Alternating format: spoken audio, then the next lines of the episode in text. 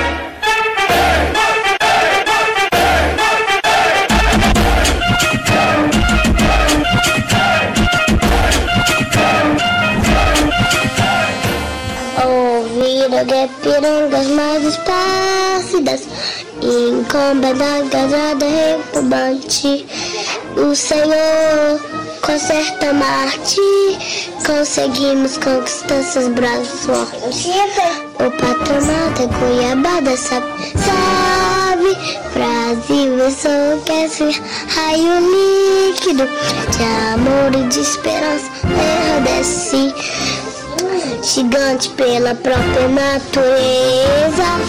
Exército comparo no coloso. Ciclo é na sacra mesa. Perna dourada. É com Brasil, é sou Brasil, a pátria amada. Cresci vento sobre as mãos. Gentil, pátria amada, Brasil.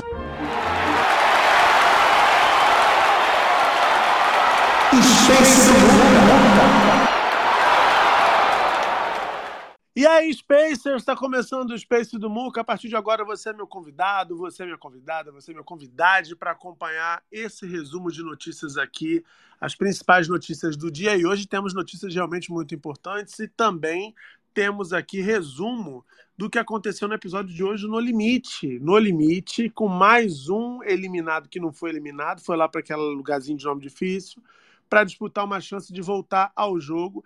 Teve ali a Falciane da rodada, que eu não vou dizer quem foi, mas vocês podem ficar livres para comentar na tag aí quem que você achou que foi a Falciane da rodada. Daqui a pouquinho o Lucas Santana vai trazer todos os detalhes do No Limite. A gente vai falar hoje de uma decisão muito importante que o Supremo Tribunal Federal tomou é inacreditável até que em 2023 a gente precisa celebrar isso, porque é inacreditável pensar que isso pudesse continuar a existir. Eu estou falando daquela tese absurda da legítima defesa da honra. A gente vai comentar por que é tão importante que isso realmente tenha chegado ao fim nesse dia de hoje, nessa terça-feira, né, 1 de agosto. Vamos falar também que o Podemos, uh, que já foi é, partido do, do ex-juiz, uh, ex-ministro e parece, quem sabe em breve futuro ex-senador Sérgio Moro, o Podemos não está podendo quase nada, minha gente.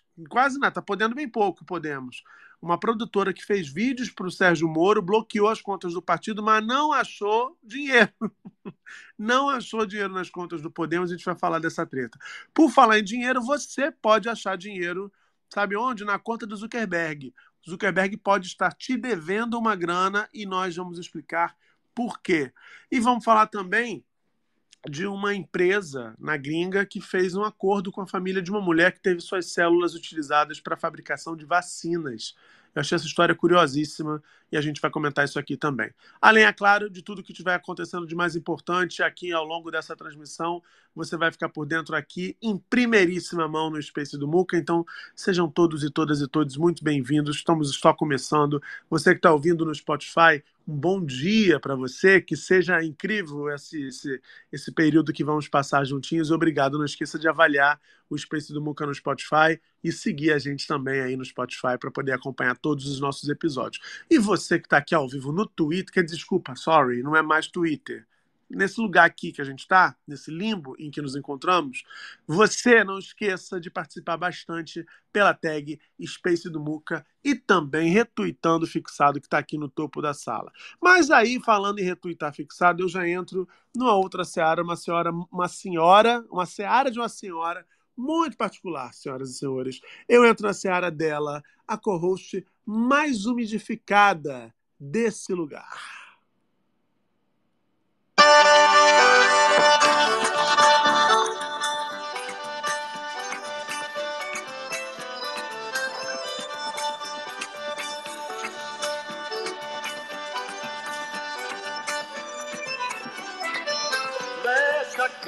Pinga em mim, pinga em mim, pinga em mim. Mas nessa casa tem goteira. Pinga em mim, pinga em mim, pinga em mim. E aí, GG, tudo bem, querido? Como é que tá? Oi, Muca, tudo jóia? Oi, pessoal. Boa noite. Já chego derrubando tudo. Ai, meu Deus, meu óculos. Perfeito. Ninguém sabe. Che, ninguém sai. Aqui, cheguei, né? Muitas coisas pra gente comentar. Hum. Teve uma coisa que eu falei também pra senhora, que a senhora não sei se viu, deu tempo de ver. Tivemos uma vitória, Muca, do Brasil. Você viu? Oi? Vitória do Brasil. Hum. Gabriel Henrique, um cantor, tá? Maravilhoso. Ganhou a campainha de ouro, o Golden alguma coisa, não sei falar em inglês nem em inglês, lá naquele programa americano, American Got Talent, não sei, gente. Ah, minha- vocês me desculpem a minha pronúncia péssima, é isso. Eu Sofia acho interessante que- sempre a gente denunciar aqui o oportunismo de quem não vê o programa, não sabe pronunciar o programa, não sabe que merda significa a campanha de ouro, mas quer falar da notícia pra surfar no hype. Importante. Que isso, Muca, tá em todos os grandes portais, tá? Por Os exemplo, veículos de comunicação. Isso acabou de acontecer, saiu na revista People, tá? ah, tá isso tá notícia. Notícia no mundo todo, americano. maravilha. Enfim. tá Quantos americanos você acha que tem aqui ouvindo a gente agora? Não, mas a gente precisa. É brasileiro, Muca. Uhum, A perfeito. Sofia. Ver- Você sabe o que é a campainha de ouro? Não, querido, no caso não vou estar sabendo, não. No caso, não vou Menino, tá- você ele- sabe? Sei. A Sofia, que é Sabe uma das. nada, tu juradas- olhou agora no Google, deixa de ser imunda, você não nem A vê o Sofia programa. Vergara. Não, peraí que eu vou te ensinar, uai. Eu tô sabendo dessa pauta. Sofia Vergara aperta uma campainha. Pá. Quem é a Sofia Vergara, GG, na fila do Uma pão? grande cantora. Ela é uma cantora? intérprete. Ela é. Tem certeza, GG? Absoluta. A Sofia Vergara é a atriz que fazia o Moderno Grande Family. atriz também, mas- não. É uma grande atriz, né, Lucas? GG, por favor, informa a nossa audiência direitinho.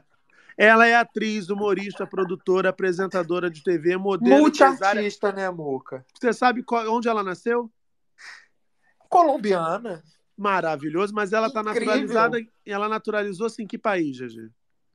Ela natural. Ela, ela é uma mulher do mundo, né, Muca? Eu acho até um pouco. um A pouco senhora é uma cara de pau, vou te derrubar, sua filha da mãe.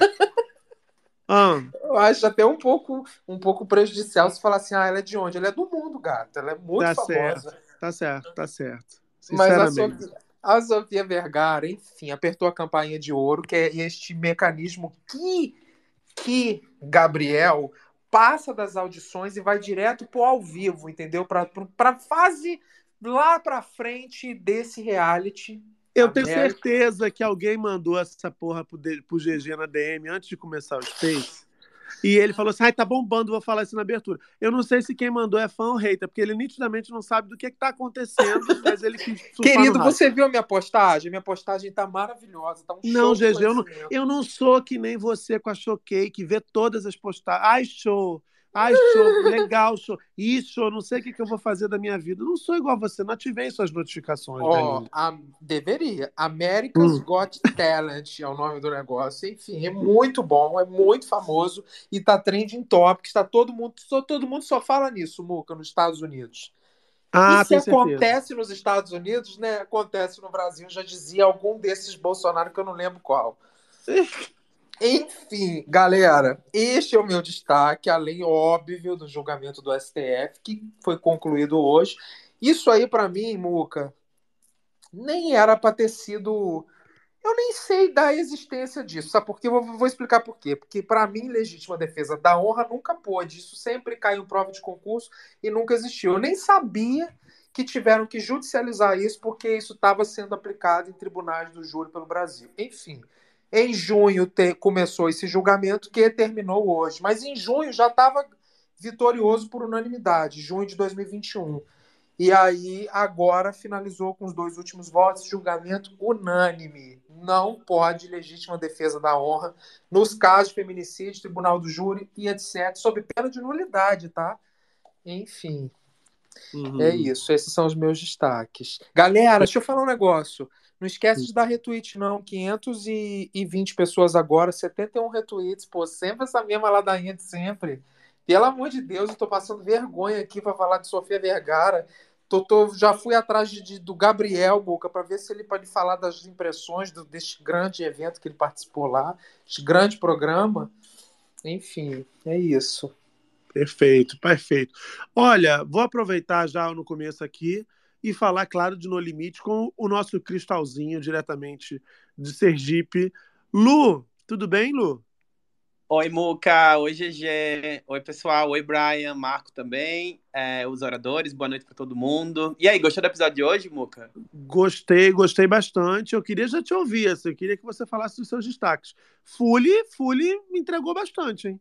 Sim, hoje eu acho que ele tá mostrando. Assim, desde os episódios passados, a gente já percebeu que ele é um grande jogador o episódio de hoje, o título foi jogo duplo e eu acho que é justamente o tipo de movimento que a gente espera de um jogador como ele. Assim, o Fully, ele estava ameaçado, né, no episódio passado. O Paulinho Vilena hoje mostrou que revelou ali segundos minutos antes do portal anterior que era para ele votar nele e ele ganhou essa segunda chance no jogo e parece que ele agarrou de vez. Assim, ele está pronto para, sabe, voltar para a cela e conquistar o jogo de novo. Eu acho que teve muitos momentos bons nesse episódio, alguns que foram meio anticlimáticos, na minha opinião.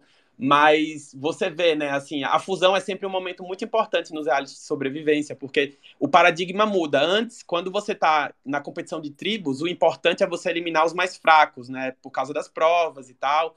Quando você pensa nessa lógica de desempenho físico. Mas quando você vai para fusão, todo mundo está preocupado em eliminar quem é forte, porque você não quer chegar na final com um cara que, tipo, potencialmente pode ganhar provas mais difíceis por causa de desempenho físico e tal. E rolou isso muito no episódio de hoje. Eles agora mudaram. Eles não estão mais mirando em quem é fraco, mas sim estão de olho em, nas pessoas fortes em prova para poder ser uma ameaça menor no final do jogo. E eu acho que essa foi assim a dinâmica do episódio de hoje. Todos eles estão de olho em quem eles podem tirar logo de cara, assim, é, rolou muita movimentação de aliança dessa vez, né? As meninas da Urucum chegaram lá na fusão é, com aliança fechada, elas aparentemente não se abalaram, fizeram ali algumas críticas à Amanda. A Amanda que está sendo conhecida por não participar de prova e está conseguindo avançar no jogo sem participar. O que é muito curioso, já que a gente já teve uma Amanda assim no reality passado. Hum. E, Lucas, e... até você, Lucas, pelo amor de Deus. Ah. Cara, mas eu, eu acho ótimo, assim, eu acho que é uma estratégia muito boa. É, tem uma participante muito famosa do Survivor, que eu acredito que ela chegou na final duas vezes, porque às vezes eles chamam, é, chamam né, para uma repescagem, uma outra edição do jogo. E essa participante ela é conhecida por ter participado o menor número possível de provas, assim. E ela chegou na final das duas vezes. E para mim, o jogo da Amanda é perfeito, sabe? Ela não precisa estar tá mostrando que ela é forte, que ela vence todas as provas, não. Ela está se garantindo ali no jogo social dela e é muito bacana de ver como ela movimenta ali. Eu não sei se vocês viram, mas no episódio de hoje ela já entrou ali no desentendimento com a aliança antiga dela, com os meninos da Genipapo, porque ela começou a perceber, vocês estão achando que vocês chegaram aqui sozinhos, é muita petulância da parte de vocês. Ela fala na cara deles, assim, né? Sim. E o Puli, muito atento, ele já percebeu ali que a Amanda tá se separando deles e em um momento do episódio, ele chegou junto da Amanda e disse: Olha, eu acho que a gente tem que se juntar. Nós somos é, os elos fracos e a gente tem que se juntar para poder seguir nesse jogo. E essa, é, essa aliança da Amanda com o Fully está sendo muito importante. Eu acho que hoje o Fully conseguiu assim atingir uma posição muito confortável no jogo porque os meninos achavam que de alguma forma estaria ali o Fully com eles, as meninas não tinham tanta certeza, e com o voto dele, que hoje ele entregou no Gui, que era da aliança dos meninos da Genipapo, ele conseguiu reconquistar a confiança das meninas da Urucum, e agora a Genipapo está em minoria, já que saiu o Gui, né? O Cláudio tá meio que ali em suspenso, ninguém sabe exatamente. Eu, inclusive, eu pensei que o Cláudio seria alvo hoje, porque ele declarou para os meninos: olha, eu não vou revelar meu voto, eu vou fazer o que eu quiser e não vou dizer para ninguém. Isso é uma estratégia bem perigosa, inclusive, eu achei que ele ia sair. Mas ele hoje. quase, ele quase foi, né? Ele ficou ali, a, a, a, a votação foi muito disputada, muito parelha entre ele e o Gui, né? Exatamente, por causa disso, ele, ele meio que quis tirar o corpo fora de um jogo que tá assim, pau a pau, voto a voto, e ele se botou muito em risco ali. Então, o Cláudio ele continua ainda sem estar tá com a cabeça muito no jogo. Aliança Amanda e Fulha, eu acho que promete. E por fim, tem também a, essa nova aliança das meninas com a Nakamura de volta, e elas estão meio que fechando a maioria agora, e tá muito massa esse jogo do ponto de vista social. Agora, Lu, eu queria te ouvir porque você falou aí que eles estão mirando nessa, nesse, nesse momento do jogo em que a, a, os competidores estão né, disputando individualmente, né, a, a, fase das tribos já foi superada, uh, o foco deve ser eliminar os participantes que são mais fortes, o que, os que têm mais chances de se dar bem nas provas. E aí, Guilherme, tudo bem, né, um grande participante, mas o, o Cláudio foi o outro mais votado. Foi exatamente esse essa, essa, essa, esse vacilo dele na hora de falar: não, não vou falar em quem vou votar, que acabou empurrando ele quase para essa pseudo-eliminação. Foi porque, assim, fo forte na prova, o gato não é, né? Não, não. Ele, ele, ele, na realidade, eu acho que ele tá vacilando mu muito, né, Muca? Assim, ele não tá entregando nas provas e não tá entregando no jogo social. Então, ele realmente tá sobrando. E isso é muito perigoso, porque como ele é essa peça indefinida, ele pode ganhar vantagem porque ele se torna um voto de virada, né? Ele, quando tem um empate, eles vão sempre recorrer ao Cláudio para saber, então, você vai com eles ou vai com a gente? Então, é um, uma posição também estratégica, só que eu acho que é uma estratégia que ele está fazendo inconscientemente ali. O Brian levantou a mão. Fala, Brian. Tudo bem, querido? Boa noite, Muquinha, GG, Lucas, querido, Marco Túlio, boa noite, audiência. Muca, eu levantei a mão quando você perguntou do Cláudio, é, porque eu acho que, na verdade, até. Era seu Paquito preferido, né? É. é boa pergunta. Perfeito. Tá. Tá. é. eu acho que até a votação no Cláudio hoje foi manipulado pelo Fully. O, o, para mim, o grande nome desse programa é Paulinho Vilhena, porque ele garantiu o Fully nessa semana. E o Fully tá entregando tudo. Ele combinou com os meninos de colocar o Cláudio. O Cláudio era da aliança. É, dos meninos em tese, né? Ele foi rejeitado pela tribo, depois ficou com os meninos ali, e a, a ideia era que todo mundo votasse em uma das meninas, né? É, eles falaram bastante na Paulinha. O Fully traz a ideia de votar no Cláudio, e depois o Cláudio acaba votando junto no Guilherme.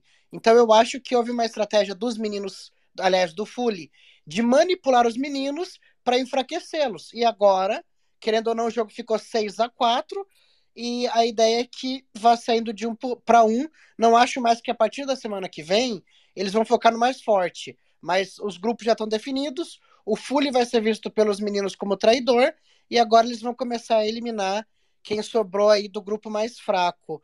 É, mas para mim, o Fully foi o grande estrategista. E o fato do Cláudio ser votado também foi uma estratégia dele para caso tudo dê errado, ele não tirar uma das meninas de qualquer jeito. No final das contas, dois do mesmo grupo acabaram levando voto e o Fully é o grande nome do programa de hoje, pelo menos ao meu ver. Ô Lu, me diz uma coisa, tá? É a opinião do Brian.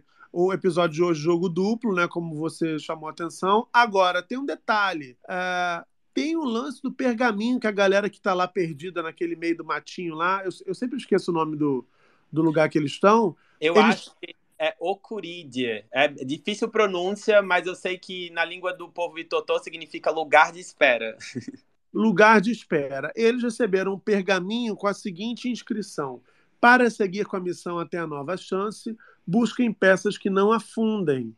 O símbolo, aí tem o desenho do símbolo, vai ajudar a encontrá-las, mas só com mais duas mãos vão tirá-las de onde estão. O que, que se entende é que mais duas pessoas vão chegar para se somar a Dedé e a Simone, que até então estavam lá no, no, no, lugar de espera? Sim, eu acho que sim, Muca. Eles devem. Agora o Gui vai para o Okuridia e pro... provavelmente a próxima pessoa eliminada no portal de quinta também vai. E eles vão ter, eu acho que, uma chance de repescagem aí para ver quem dos quatro volta para o jogo. Mas eu confesso para você, Muca, que toda essa dinâmica desse Okuridia tá meio anticlimático para mim. Parece. Eu, eu me senti muito tinha aquele quadro do programa do Gugu, Gugu na minha casa, que eles ficavam rodando procurando, sei lá, um garfo, um secador de cabelo. E Sim. eu sentia que o programa estava num ritmo muito bom, e aí a gente ia para o Okuride e eles estavam, sabe, rodando acampamento para procurar uma madeira. Eu achei meio assim, fraco, eu não gostei muito da dinâmica, não. Mas eu acho que promete, quando a gente tiver os quatro lá, né, os quatro que vão para essa repescagem, provavelmente eles devem competir para um voltar para o jogo, e eu acho que isso deve acontecer na seguinte, terça-feira, né? Que na quarta define a quarta pessoa é, desse Ocurídea. Eu não sei exatamente o que é, mas eles acharam um símbolo num pedaço de madeira, que seria esse tipo de material que flutua, e não sei se eles vão ter que levantar aquilo ou tirar juntos, eu não entendi muito bem. É, pois é. Agora, tem uma notícia exclusiva, eu vou até tocar a vinheta aqui, para poder acordar a galera que está desavisada e não viu no meu feed hoje.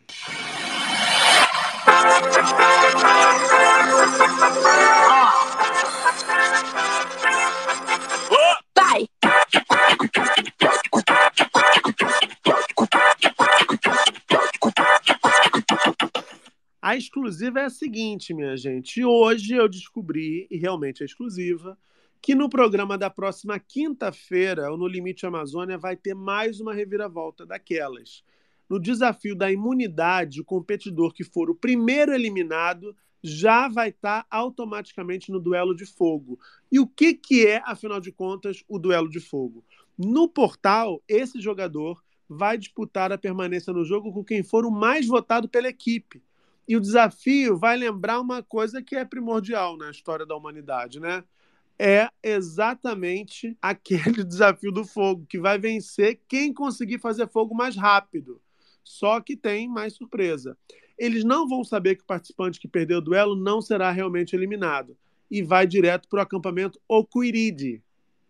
Olha que loucura. Então, assim, quem fizer fogo primeiro se salva. Lucas, essa é mais uma dinâmica que faz parte do formato original do Survivor, não é isso?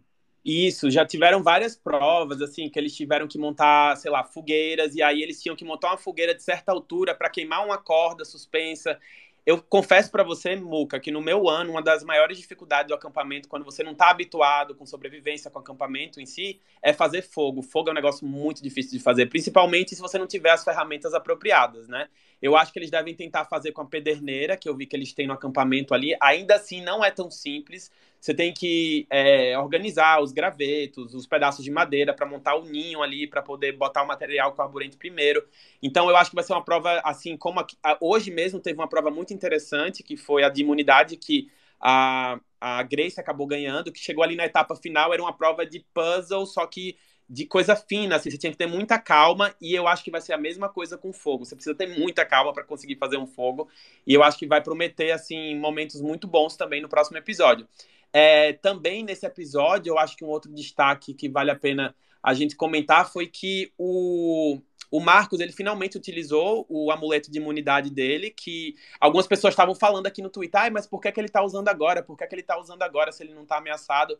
É porque eu não sei se todo mundo lembra, mas o amuleto que ele conseguiu achar nos primeiros episódios só tinha validade até o portal de 10 participantes. Então essa era a última chance que ele tinha de utilizar esse amuleto e ele acabou fazendo isso agora. Então a gente não tem mais nenhum uh, ídolo escondido, não sei se vai aparecer mais nos próximos episódios, mas, enfim, é, é, algo que eu queria também ter destacado aqui hoje. Maravilha, maravilha. Olha só, o, o GG. Oi, querido. Faz um favor para mim, por favor. Tenta entrar em contato com a Dandara, que a próxima pauta eu tenho certeza que ela vai querer comentar. Acho que ela chegou aqui, achou que a gente está falando de No Limite, ela saiu porque ela não deve estar tá vendo. Inclusive, eu quero saber se Dandara já está, já virou mais um integrante do movimento HIP.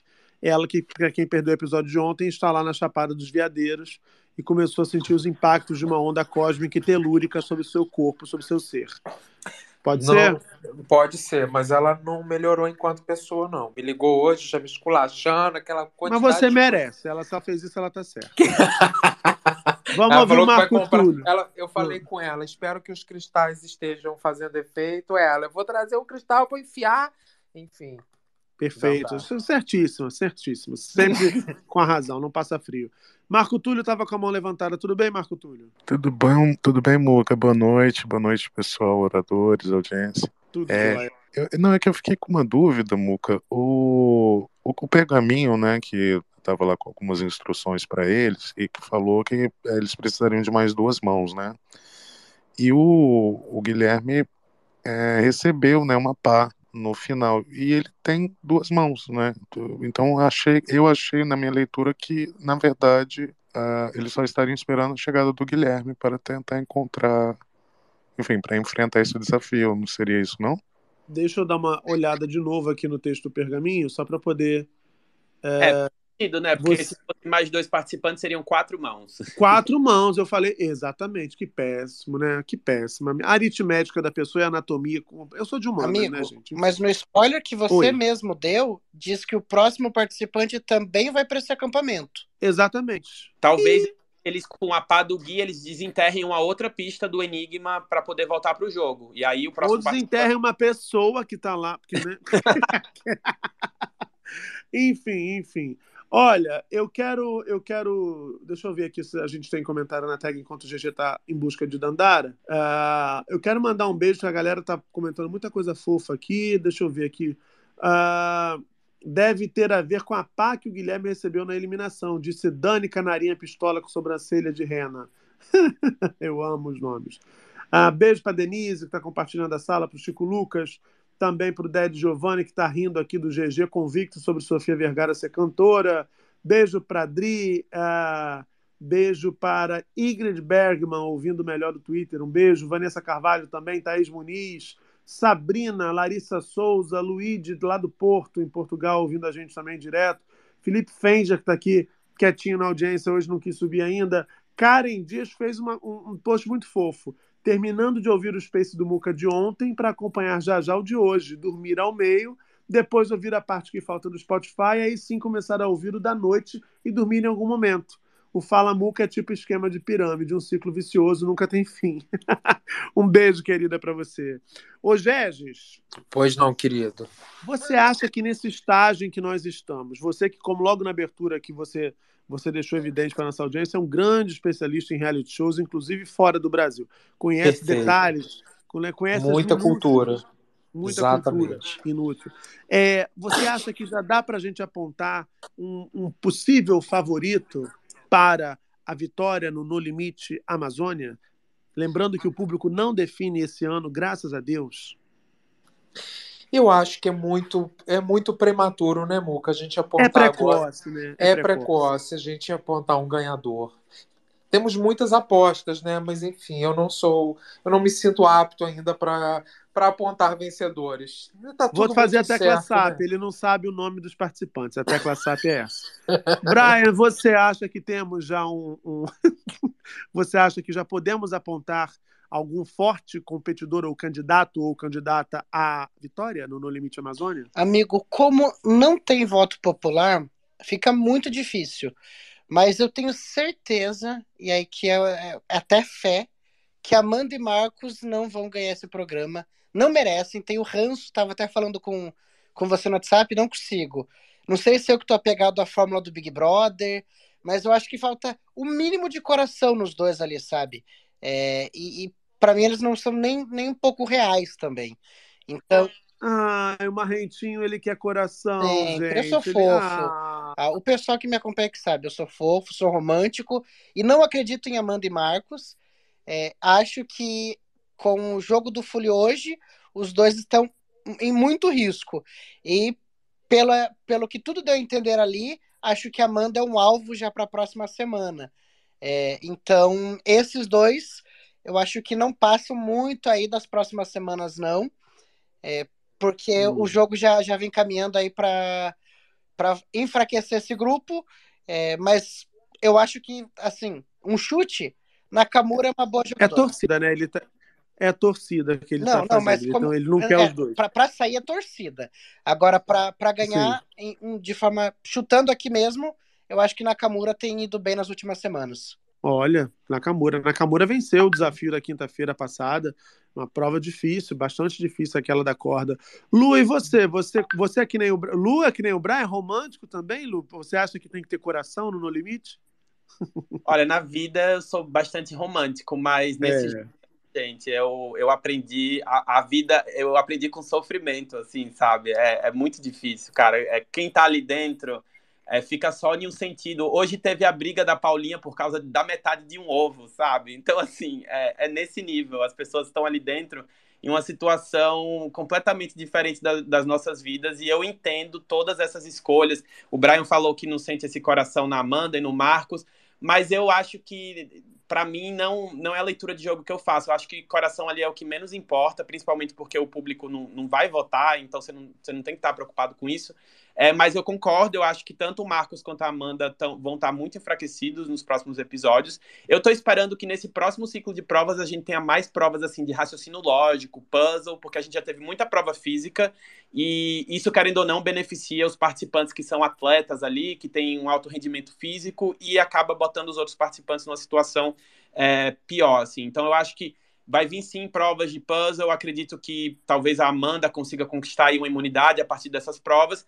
Meu favorito até então tem sido o Fully. Eu acho que o Fully está sendo fantástico no jogo. Hoje ele se mostrou ser super jogador. É, isso também pode colocar ele numa situação de perigo, mas como ele, ele conseguiu reconquistar a confiança das meninas que agora estão fazendo a maioria, ele vai estar tá confortável aí por um tempo. Eu só fico preocupada com as plantas, assim. As plantas, é, no caso, para mim, eu tô vendo a Rai, assim, a Rai tá muito apagada no programa, sabe? Desde Sim. sempre. E, cara, é, é, muito ruim, assim, quando você não consegue tempo de tela e a, quando ela aparece, as pessoas perguntam, mas quem é ela? Quem é ela, show? E fica difícil de, sabe, defender, assim. Mas, para mim, eu acho que a planta principal seria ela. É curioso porque a gente tem um elenco menor que o da temporada passada, mas me parece que a gente tem mais plantas esse ano. Eu não sei se você tem essa impressão. É, eu, eu, eu concordo com você, Muca. Eles, eles focaram, assim, em poucas pessoas, mas a gente tem participantes ali que não estão entregando tanto e outros que estão com sangue nos olhos, assim, então realmente querendo chegar até a final.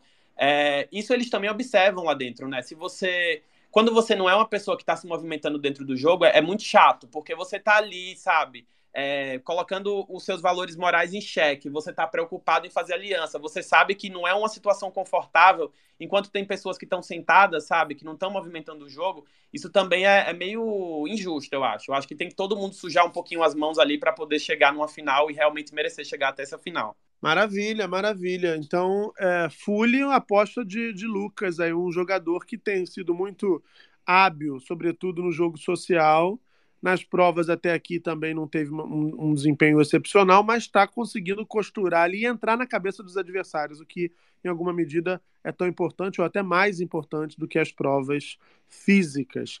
Quinta-feira tem mais no limite. A gente comenta mais detalhes dessa, dessa temporada. Eu estou adorando a temporada, estou achando incrível. As provas eu estou achando muito bem feitas também. Agora, GG, olha ele, olha ele, fofocando.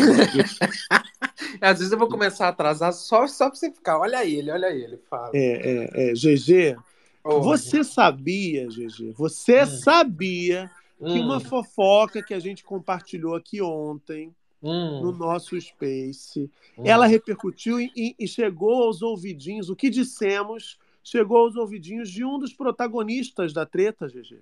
Mentira. Cre crede, crede, Gegis, crede, crede. Ah. Porque é o seguinte, eu vou até tocar a vinheta aqui da Andara chegou, ela chegou na hora, parece até roteirizado esse Space, minha gente. Toca a trombeta que a mulher chegou e a gente vai fazer aquela fofoca gostosa agora, senhoras e senhores. pode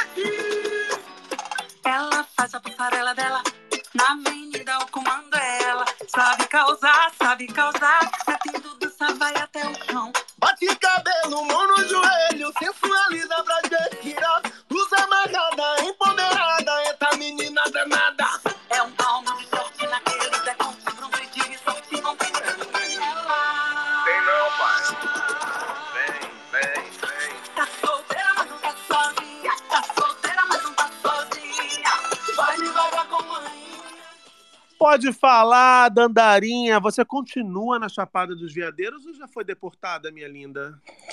Queria primeiro dar gratidão a todos. Sigo na Chapada, quase morro, certo? Queria avisar para vocês, sabe o que eu sinto dessas pessoas que ficam dando aquelas diquinhas? Ai, vai na puta que pariu, é incrível!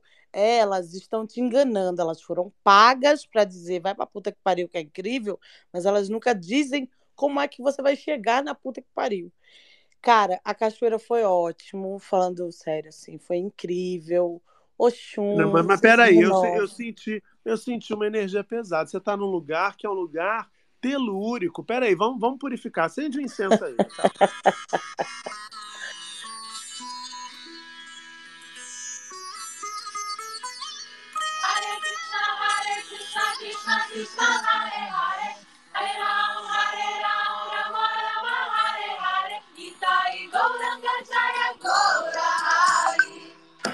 Não, não é possível começar assim, que isso, a cachoeira é maravilhosa, a cachoeira é incrível, é longe, é longe, anda-se muito, Não. A cachoeira é maravilhosa, mas é sério. E essa, e essa, segundo a minha amiga, era mais fácil. Primeiro, você vai pagar 40 reais, porque são parques fechados. E eu acho que tudo bem, porque a natureza tem que se preservar e tem que se manter de alguma forma. Não é esse o caso, mas isso acontece. E aí você vai, entra, aí você acha, ah, vou andar. Não, você vai andar uns 20, 30 minutos na fé de Deus e num sol escaldante. Além do sol escaldante, pois é uma época muito, muito, muito seca. Você vê o cerrado, é como se fosse uma savana, assim, que eu nunca É tinha visto isso, assim. época. É bizarra essa época do Que ano. não fosse na, na TV, sabe assim, Discovery Channel, essas coisas assim. E, por um lado, é muito louco você perceber também o quanto o Brasil tem todas, todos os tipos de natureza, assim, e a gente ficar querendo pagar pau para outras coisas, sabe? Mas você vai Uhum. encontrar tudo, assim. E aí, isso foi muito legal, mas, assim, essa andada não foi. E a minha amiga, que ela paga de atleta, ela, não, amiga, o que você tem que fazer? Você tem que dar um gás para subir, e aí depois você vai. Eu fiz, vá você no seu tempo, que aí você vá. Porque se você ficar falando mais, eu vou parar aqui, você vai ter que chamar o SAMU. Eu só não fiquei lá parada porque o SAMU não ia conseguir subir de carro, porque não tem como. Mas eu quis fingir um desmaio para ver se alguém me carregava, mas ninguém acreditou em mim, certo? Sofri. Aí chegamos, mas Você assim, é uma foi sobrevivente da Chapada, então. uma sobrevivente. Eu tô, tô aqui muito sobrevivente. E os hippies. A minha amiga fica puta que eu fico falando, aí, na moral, esses hippies aqui não dá. Muito hippie. É hippie até da pau. Só que pelo menos não são hippies agressivos. Que na verdade, um dia desse eu tava pensando nisso, né? Hippie. Tem o hippie e tem o micóbrio. O micóbrio é aquele que eu tava falando ontem, que é contra o capital, mas ele quer o meu dinheiro. O hippie não, o hippie ele tá lá com os produtinhos dele. Se você chegar perto, você vai lá e compra. Mas ele não vai ficar enchendo o seu saco te ameaçando. Alguém aqui, por favor, usem a tag. Já foi ameaçada por um hippie? Eu já fui várias Como vezes. assim, gente? Porque Não, não assim, ó, ele quer porque quer que você compre. os- Primeiro que ele, ele mente pra você. Ele diz, ah, vou, vou botar nome no arroz. Ai, é, pe- pe- pega, esse, banho- pega esse anel aqui. Ele pega um, um pedaço de fio de telefone, dá duas voltas e fala: Não, isso, não, você não vai. Você não. Ei, ei, ei. Aí quando vê, já tá no seu dedo e você, sem entender como é que você vai parar ali. E aí você fala: Não, tá bom, se ele disse que ia me dar, eu vou ficar calada. Aí ele vai: Não, mas não tem nada não pra deixar aqui. Pô, porque eu tô. Acabei de fazer o meu trabalho aí pra você. E eu pedi algum trabalho a você. Por que é que eu tenho que te pagar? Esses são os micóbrios. E se você não paga, eles te xingam. Eles te ameaçam. Esses são os micóbrios. Mas os rips são os que fazem os negocinhos dele. Fui comprar um negócio, outra reclamação que eu tenho a fazer. Eu sei que é a natureza, eu sei. A natureza, o meio ambiente, lugar de hippie. Comprei uns cacareca menina ali, comprei um monte de coisa de pequi, que é uma fruta, uma parada que só tem aqui, e que a hippie, que claramente estava drogada, aquela mulher estava drogada. Que isso? A hippie atendente, ela estava drogada. Aí ela disse, não, eu disse, não, mas pequi tem gosto de quê? Aí ela, ah, não sei. Porque, por exemplo, como que você vai descrever o gosto da banana? Eu, é uma fruta e é doce. Aí as meninas comigo, dandara, dandara. Eu não, velho, não, na moral, na moral, olha o exemplo que a mulher deu, uma banana. Todo mundo come banana. Todo mundo sabe como é a porra do gosto da banana? É azedo, é doce, é ácido, é salgado, é uma fruta, é uma verdura, que porra é? Não soube me explicar. Mesmo assim, comprei os cacareco tudo lá de Pequi, da cidadã. Aí ela me veio com aquele saco de pão safado e bota tudo dentro do saco de pão. E tinha coisa de vidro. Aí eu pensei. Aí eu saí calada, agarrada com um negócio que não tem nem onde você pegar e você tem que ficar espremendo no seu peito, porque você não tem como ficar pendurando aquilo ali. Aí eu Uhum. disse assim, por que, que ela tá dando papel? Aí a minha amiga, amiga, o meio ambiente. Sei o quê? O meio ambiente. Mas e se o vidro que eu comprei rasgar e quebrar aqui no meio? O meio ambiente vai pra onde? Porque o meu dinheiro vai ter quebrado. Aí ela, não, não vai acontecer. Cara, a gente chegou no restaurante, saco rasgou. Ah, Mas não quebrou nada, ela continua, continua tudo bem, ficou, ficou tudo tranquilo. E é perfeito. isso, gente. Amanhã é meu último dia aqui. Amanhã a gente vai também pra outra cachoeira. Que Já lembrando sempre, você sabe que eu sou seu amigo e te amo. Você sabe que hoje você foi para mais fácil, amanhã já se prepara, amiga. Não, é, ela falou isso, mas eu já disse pra ela que. Não, mas na verdade, sem brincadeira. Eu já fui, eu não sei se alguém já foi aqui pra Alter do Chão. Já fui. E Lindo. é maravilhoso. E tem Lindo. várias trilhas. Eu fiz uma trilha de quase duas horas, que aí você vai ver a árvore mais velha do mundo.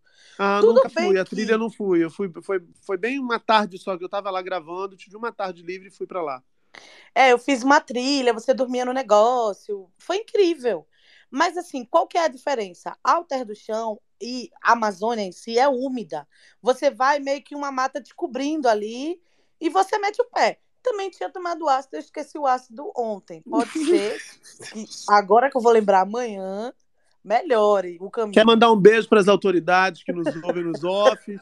A, a Dandara é um personagem de ficção, ela na verdade ela não usa psicotrópicos nem barbitúricos. É tudo atriz, ela é atriz. Ela é, É um atriz. personagem, É um só um personagem. personagem para animar, que o Muca pagar para chegar aqui e dar uma animada no, no trabalho dele. Isso. E aí, foi incrível. Eu andei do- quase duas horas e foi incrível e era de boa, só que assim, você andar Andaria até sol, Júpiter, né? Andaria até Júpiter. você andar no sol e na sequidão é foda, tá ligado? E, e a, a maioria da trilha é assim, ela é seca. Então não acho, eu tava falando isso, brincadeira mesmo assim. Não, o problema não era andar. O problema é você andar no sol e sem ar. Porque Sim. é muito seco. Você, é sério, a gente tomava água e parecia que a gente já tava cinco dias sem tomar água, assim. É muito, muito seco. É uma época do ano que tá muito seca aqui. Então é muito complicado você ficar andando e o sol, assim, a pino, sem resguardo. Porque no fim é um, é um lugar árido, né? O cerrado, é seco mesmo. É tanto que Sim. tem as queimadas. Óbvio que tem muitas que são criminosas, mas às vezes é realmente porque está seco. Combustão Então, acaba- espontânea, né? Agora, é bem bonito também a paisagem de ver o poeirão em cima, assim. Foi muito bonito. Não, gente, sem brincadeira, eu tô zoando aqui e tal, mas assim, é um passeio que vale a pena? É. Voltaria desesperada? Não se sabe. Mas, por exemplo, Alter do Chão é um lugar que eu voltaria desesperada e que eu indico para todo mundo, porque É lindo. é né? também a lindo. proximidade com a natureza e com a Amazônia de forma muito grande, assim, sabe? Você vê o quanto você é pequeno perto da mãe da natureza e da força. E isso Sim. também acontece aqui, só que essa sequidão fica difícil, porque assim, até para transar tem que estar molhado, gata. Por que, que É. eu vou andar no sol e no seco? Olha só, maravilhosa. Deixa eu fazer uma coisa aqui. O Marco quer falar, mas antes, eu quero agradecer ao Lu, que está com a gente toda terça e quinta aqui cobrindo No Limite, trazendo essa visão dele de quem já teve lá, né? Um olhar muito específico de quem já vivenciou todos os perrengues desse programa. E sempre contribui muito para nossa conversa, desse jeito leve, divertido, debochado, querido. Vocês sabem que eu amo. E recomendo muito que vocês sigam o Lucas aqui no Twitter. Sigam também no Instagram, que o gato está entregando conteúdo de milhões sempre. Ele tem uma leveza, eu acho bacana dizer isso, né? O Lucas tem uma leveza, tem um jeito de fazer que só ele tem mesmo, só ele tem. Um monte de gente cria conteúdo, mas eu vejo as coisas que ele faz, eu sempre mando mensagem, sempre estou compartilhando, porque eu realmente fico encantado com a forma como ele olha o mundo. Lu, obrigado por ter vindo aqui mais uma vez. Sigam o Lucas aqui no Twitter também. Não esqueçam de clicar na fotinha e seguir. Obrigado por ter vindo, querido. Bom descanso para você. Um beijo. Obrigado, Muquinha. Nossa, eu sempre sou tão elogiado aqui, eu fico todo sem jeito. Mas, enfim, só para dizer que os elogios vídeo de vocês são mais especiais ainda. E Hum. quero desejar também força Dandara para mais um dia aí dessa versão do No Limite na Chapada. Espero que dê tudo certo. Cara, e teve uma hora que essa minha amiga daqui, né? Ela entrou numa rocha e saiu do outro lado. Eu falei, pô, a menina morreu, aí eu vou ter que dizer de corpo, vai ser uma desgraça. Mas não, era bem rasinho mesmo, assim, tipo, a água batia na cintura e eu fui, assim, com muito medo, mas deu tudo certo. E isso também é louco, tá ligado? Essa descoberta dessa, dessa natureza que você não conhece e tal. Achei um cajado. Quando eu achei o cajado, gente, tudo mudou. Ganhei, eu ganhei no limite. Na frente delas eu quase desmaiei, mas nos meus vídeos eu tô mostrando o quanto eu sou forte. E cheguei lá. Só vocês, inclusive, verem os meus stories, que eu postei tudo lá. É porque a gente sabe o quê? Que a internet é tudo verdade. Os stories é tudo verdade. Não existe mentira alguma. Não tem. Fala, Marco Túlio. rindo com o Dandara, era inclusive com ela que eu queria falar. É, eu não sei se você chegou a experimentar o piqui, o Dandara, é, mas lá em, lá em Goiás, o pessoal costuma dizer que ele é muito bom para a memória, porque você come e fica lembrando dele o dia inteiro. Então, E será que é ruim? Porque eu comprei tanta coisa de não, piqui. e- ele é, Tem não, um é detalhe, Pequi, Pequi tem muito espinho, né? Uma Tem. vez eu tive em Tem Goiás e espinho? tem, tem que tomar Não, mas eu cuidado. comprei tipo um em conserva e um molho. Acho que não deve ter. Olha, Não, Já é. tá amarelo. O prato, o prato típico é o arroz de pequi, não é, Marco, Marco Túlio? Isso, isso. E, e eu fui uma vez gravar em escola, eu era um repórter, repórter de programa de educação, e quando você vai na escola gravar, todo mundo quer que você almoce na escola. Então, eu comi muita merenda escolar, de escola pública no Brasil todo. É, mas lá eu não tive coragem porque eu fiquei com medo do espinho do pequi, porque as professoras falaram, olha, mas morde com cuidado. E eu sou uma pessoa que, quando bota a boca, minha gente, eu, eu vou, vou- na gula, eu vou com a ganância, eu vou naquele ímpeto, né? E o negócio de miserinha, bota só a Nunca controle-se, cara. E aí eu falei assim, esse pequeno vai dar certo na minha boca, vai, vai, vai, me, vai me machucar, negócio de espinho, não tô acostumado com isso.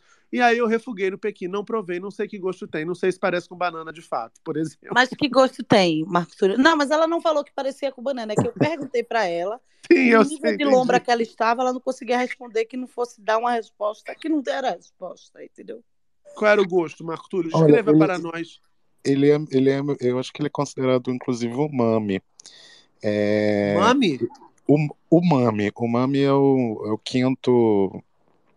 é, a gente tem doce, salgado, picante, ácido, azedo É e se, é como Ah, se fosse o que vai fazer você salivar, sabe? Isso, não, não, isso, não, isso. não, não, eu quero até entender. GG, eu quero saber se você gosta que o mami.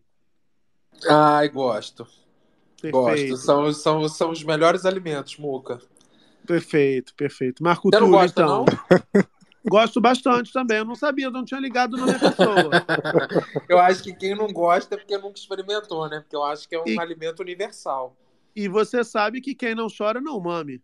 Não, mami. Perfeito. Perfeito. Boa, boa. Praça é nossa aí. Nossa, o tio do pavê levantou do caixão e disse: Ei, Deu um duplo twist carpado, acordou me representaram.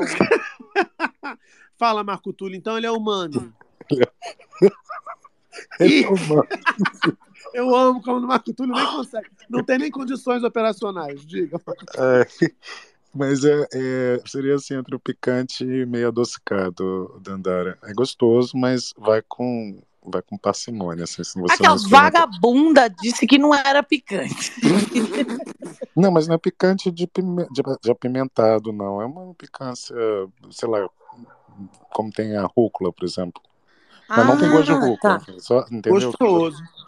Tá, Gostoso. entendi. Eu gosto E- de rúcula também. E se você comprou conserva, é porque tem o, o fruto inteiro em conserva, com o caroço, né? Mas também, não sei se você comprou em lascas. Aí em lascas você não teria problema com. Não, com- esse tá em laças. Parece. Eu, inclusive, quando eu peguei essa mulher tá vendendo casca de negócio pra cima aqui dos otários que vem comprar aqui nessa loja dela. Mas depois eu entendi que não, que é como acho que já tivesse descascado, sabe? Assim. É perfeito. Sim, sim. Se for em lascas é tranquilo. Agora, se for a bolinha amarelinha, aí tem que tomar cuidado. Não, ele tá todo em lascas. Tem um tem bolinha e o outro é um molhinho mesmo, só o molho, sabe? Assim. Uhum. O Eu creme também comprei um tal de ba baru, que dizem que é a castanha do cerrado. É, mas castanha vamos, vamos, ficar, vamos ficar aqui no Pequi, que eu tenho mais uma pergunta para o GG. Ô, GG, você gosta que o mame com picância? Aí eu acho que não, Muca, porque. Por que não, né? Não sei, não sei. Por que não? Aqui, em falar nisso, deixa eu falar. é, Ô, Dandara. Em picância? Ah, sim. Não, em Pequi. Teve, teve alguém que falou isso uma vez, eu não me lembro quem, eu não sei se foi político ou, ou Big Brother. Enfim, alguém falou, fulano de tal é um Pequi ruído, porque parece que o Pequi... Eu lembro que eu fui pesquisar até essa expressão. O pequi ruído é, é nessa parte que só tem espinhos, eu acho. E aí ele não serve para nada. Então é você chamar a pessoa de tipo uma pessoa que não presta, que não serve para nada. Fulano de tal é pequi ruído. Enfim, muito tempo eu xingava os outros disso porque ninguém sabia o que que era. Mas eu me lembro disso. Eu nunca comi pequi ruído. Eu nunca comi pequi ruído. Eu nunca comi pequi. É porque Certo. o piqui você não morde, você não come, você exatamente, você rói ele, entendeu? Aí fica o que Porque sobra ali é o você caroço. encher a boca, se você encher a boca, você se depara com os espinhos. Entendeu, GG? Tem que ir roendo devagarzinho. Vamos dar uma girada na tag, Gégis, para ver o que, que o pessoal tá falando? Bora. Olha aí. Tava, tava metendo a boca no pequi. É que não, eu tô pesquisando.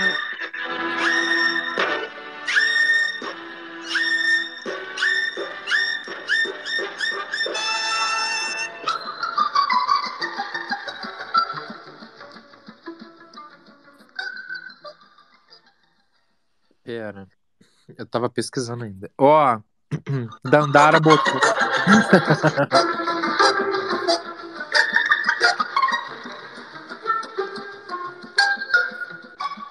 Já, minha flor? Ah, acabou de pesquisar, minha linda. Ainda não, mas a Dandara botou minhas compras na Chapada dos Veadeiros e botou é Veadeiros, tá, minha linda, minha linda Dante. Ela meteu um Você que é viado deve saber. Você é viado, você tem que saber. Porque Sai só quem é viado sabe como escreve. Inclusive, sabe uma coisa que eu percebi? Que é um parêntese bem rápido, tá bom? Tá. Gal Costa tem uma música que chama Flor do Cerrado, que é bem bonita. Da próxima vez que eu for a Brasília, eu trago uma Flor do Cerrado para você. E Djavan tem uma música chamada Cerrado, que é se, o- se o Senhor me for louvado, se eu voltar, vou voltar para o meu Cerrado, Nana. E os dois têm Cerrado com S e Cerrado com C. Qual será certo? O cerrado do- da região é com C. Tá bom. Tá bom. Ó. A música de Gal. Todo fim de ano é fim de mundo e todo fim de mundo é tudo que já tá no ar, tudo que já tá. Todo ano é bom, todo mundo é fim. Você tem amor em mim. Todo mundo sabe, você sabe que a cidade vai sumir por debaixo do mar. E é a cidade que vai avançar e não o mar. Você não vê, mas da próxima vez que eu for a Brasília, eu trago uma flor do cerrado pra você. Ai, gente, a voz da Gal, que saudade de Gal. Mas diga aí, GG, tem mais comentário na tag, né? Eu achei, eu achei o motivo dessa expressão, Muca, Que expressão? Que ruído? do pequi ruído. Foi porque um sociólogo mandou instalar outdoors na época de, de campanha de Bolsonaro e etc., falando que ele não valia nem um pequi ruído. E aí isso virou repercussão e a Polícia Federal mandou acionar, enfim, fizeram uma montagem com ele que ele não valia um pequi ruído, que seria uma pessoa sem vergonha, sem nada. Enfim, vamos lá. Larissa Souza. Pequi. Nunca nem comi, só ouço falar e me lembro da vez em que o Leonardo ficou com a boca cheia dos espinhos do Pequi. É, gata. Theo Mariano, eu quero saber do GG como foi a experiência de remover um mosquito com um cotonete. É, gente, isso aconteceu comigo ontem de madrugada. Um mosquito, Muca, um mosquitinho entrou no meu ouvido ontem, você acredita? Nossa, sabia que já entrou no meu, eu tive que ir no médico? Eu fiquei É, no meu já entrou também. No meu já entrou também, Gente, mas. e é aterrorizante porque parece que tá dentro da sua mente, né? E bate Aquela- a asa, é horrível. Ai, gente, ai, só de lembrar, sério, é algo traumatizante pra mim. Eu Eu fui embebedei pro um, hospital. eu embebedei um, um, um cotonete, um palinete de achas flexíveis com algodão de, de álcool. E nem sei se se podia. Embebedei o mosquito, ele ficou bêbado, consegui tirá-lo e deu tudo certo, não precisei ir para o hospital. Ele era pequenininho. Embriagado, né? Tirou o mosquito embriagado. Perfeito. Pois é. Ó, Alan Jones botou: galinha com pequi também é uma delícia.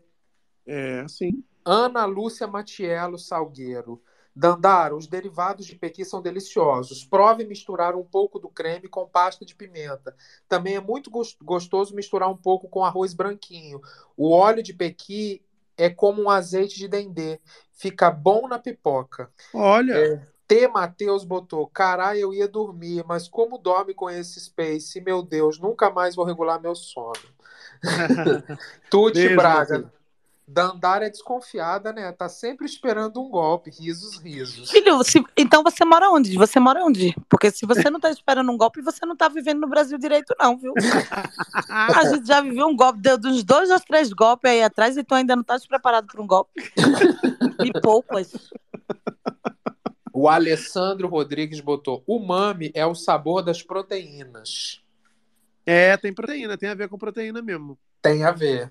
Dependendo da né, intensidade Muca? com que o dependendo da intensidade com que o mame é, tem E é, se tomar suco de Para, Muca! GG é muito vulgar, Deus me livre. Ah, Eu, né? baixo, ele é muito baixo. Enfim, tá Aqui, nervosa? vamos, vamos vo- tem mais um comentário? O Tem último uma aí, porção, ó. Tá, Dandara botou, Pequi é 880, ou amo, ou odeia, kkkk. Eu odeio, sinto o cheiro e já me bate um enjoo. Não Geralmente foi a Dandara que botou isso, não. arroz. Você tá ligado, né? Que não foi a Dandara que botou isso aí, Não, não. foi a Tá Nervosa. Isso. É que ele, ela botou meu nome, né? Lê só É. os que me elogiam, GG, tá ótimo. Aqui, vamos É. seguir, vamos seguir, vamos mudar de assunto já. Olha, eu, eu não tomei banho porque o GG veio ficar cutucando o meu rabo, que eu tinha que entrar agora, porque tinha um assunto. Então, mulher, é esse assunto, é esse Bem, assunto. tô aqui aguardando. É você que chega que- quebrando as pautas, é? Ontem, Cala sua boca. ontem, Ô, Muca, nós falamos aqui, nós falamos aqui ontem Muca. de um assunto. desculpa Oi. te interromper. Eu solicitei querida? falar boa noite, gente. Boa noite. Que eu tava ouvindo e eu mandei o briefing do Piqui na DM do GG e eu acho que ele não viu. Explicando como é que era o Piqui. É, eu sou goiana de nascimento. Eu Certo. tô, no, no 880, eu tô no Adoro Piqui. E só uma observação, tá no briefing lá do GG, se ele quiser ler depois é, sobre como funciona o Piqui, assim. Mas eu expliquei lá, basicamente, ele parece na, na, na- você olhando na árvore, parece um abacate, é como se, bem parecido com abacate. Então você tira, abre o abacate, né, e dentro tá a bolinha vermelha, a bolinha amarela, que é o piqui. O que vem por fora dela, ele é um fruto, né? Então o que vem por fora dela é a polpa. É, depois dessa polpa tem essa camada de espinhos. E aí quando você abre o piqui, os espinhos eles são bem, bem, bem, bem pequenininhos e, e ficam ao redor da bolinha. Então, quando você abre, você não, não, não imagina que sejam espinhos, porque eles são bem pequenininhos e eles ficam bem juntinhos. Fica parecendo uma bolinha, um, um círculo preto, assim. Mas são Eu ia espinhos. falar uma baixaria, mas eu fico constrangido com a Carla Gamba de falar uma baixaria. Mas são espinhos bem perigosos mesmo, não pode morder. E no Parece o GG quando passa gilete no saco, entendeu? É uma bolinha pequena com, com espinhos, você olha e não parece espinhos. espinho. E no meio tem uma. Depois dos quatro, depois dos três dias, já começa O pequi, o pequi vem, o pequi vem. E no meio do pequi tem uma castanha que pode ser consumida. Você. É, tem, parece É. mesmo, amendoinzinho. né? E aí o resto o pessoal já falou aí. É, é 880 mesmo. Ele tem um gosto meio adocicado. é, Mas ele toma muito. Assim, qualquer coisa que você coloque piqui vira gosto de piqui. Qualquer comida. E tipo azeitona, tipo azeitona, contamina, contamina tudo. tudo. Então, por isso que ele é 880. E o, o cozimento também do piqui, ele, ele gera um cheiro muito forte. Então, geralmente, as pessoas que não gostam ou enjoam por conta do cheiro ou por conta disso, assim. Tudo que você coloca piqui, qualquer comida. E aí, assim, ele é muito consumido em Goiás e em Minas. Aqui em Brasília, no Distrito Federal, é, tem há controvérsias, assim, tem, tem muita gente aqui que não gosta, embora a gente tenha, né, próximo aqui no Cerrado, é, muitos piquezeiros e tal, e é bem fácil, acessível para encontrar. Mas eu recomendo experimentar, inclusive para lugares como a Dandara foi, é, eles fazem é, é, degustações com piqui de maneiras muito diferentes, assim, você já tá ali, né? Experimenta. Mais uma prova que a Ripi me enganou. Cadê que ela me deu nenhuma degustação? Ih, garota, realmente. Ela deixou eu comprar tudo, aquela miserável. Aqui, agora vamos conectar, voltando aqui para o assunto que a gente discutiu ontem. É, um passarinho me contou que uma das partes envolvidas naquela grande polêmica do autor que está, do ator, perdão, que está sendo apontado como talarico, uma das partes teria escutado o nosso Space no Spotify ao longo desta terça-feira. É, e essa parte, eu não vou dizer quem é, mas essa parte se manifestou também ao longo dessa terça-feira. Vamos ouvir a manifestação. Credo, que delícia! Vamos ouvir a manifestação. Vamos ouvir a manifestação. Bom dia, pessoal. Eu não queria estar aqui fomentando uma fofoca, mas eu senti a necessidade de esclarecer um mal-entendido. Então vamos hablar. Olha, eu jamais vou querer dar em cima de uma pessoa que tem um relacionamento. Eu não tenho o menor interesse, menor necessidade, e eu acho ultraje. O que aconteceu foi. Sabe quando você está de bobeira no Instagram e vai entrando em perfis e nos stories de pessoas que você nem segue? Não? Pois bem, isso aconteceu comigo, acontece.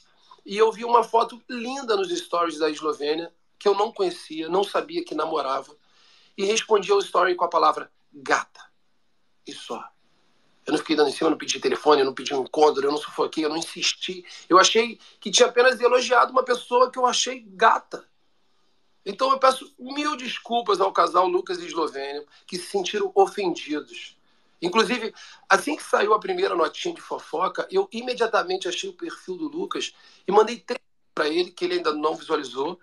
Mas lá eu expliquei a situação, pedi desculpas, eu não sabia que eles namoravam, eu não tenho obrigação em saber, mas se ofendeu a ponto dele expor uma situação sem me procurar, sem, sem me conhecer e achar que eu fui um, um mau caráter e que o que é meu tá guardado.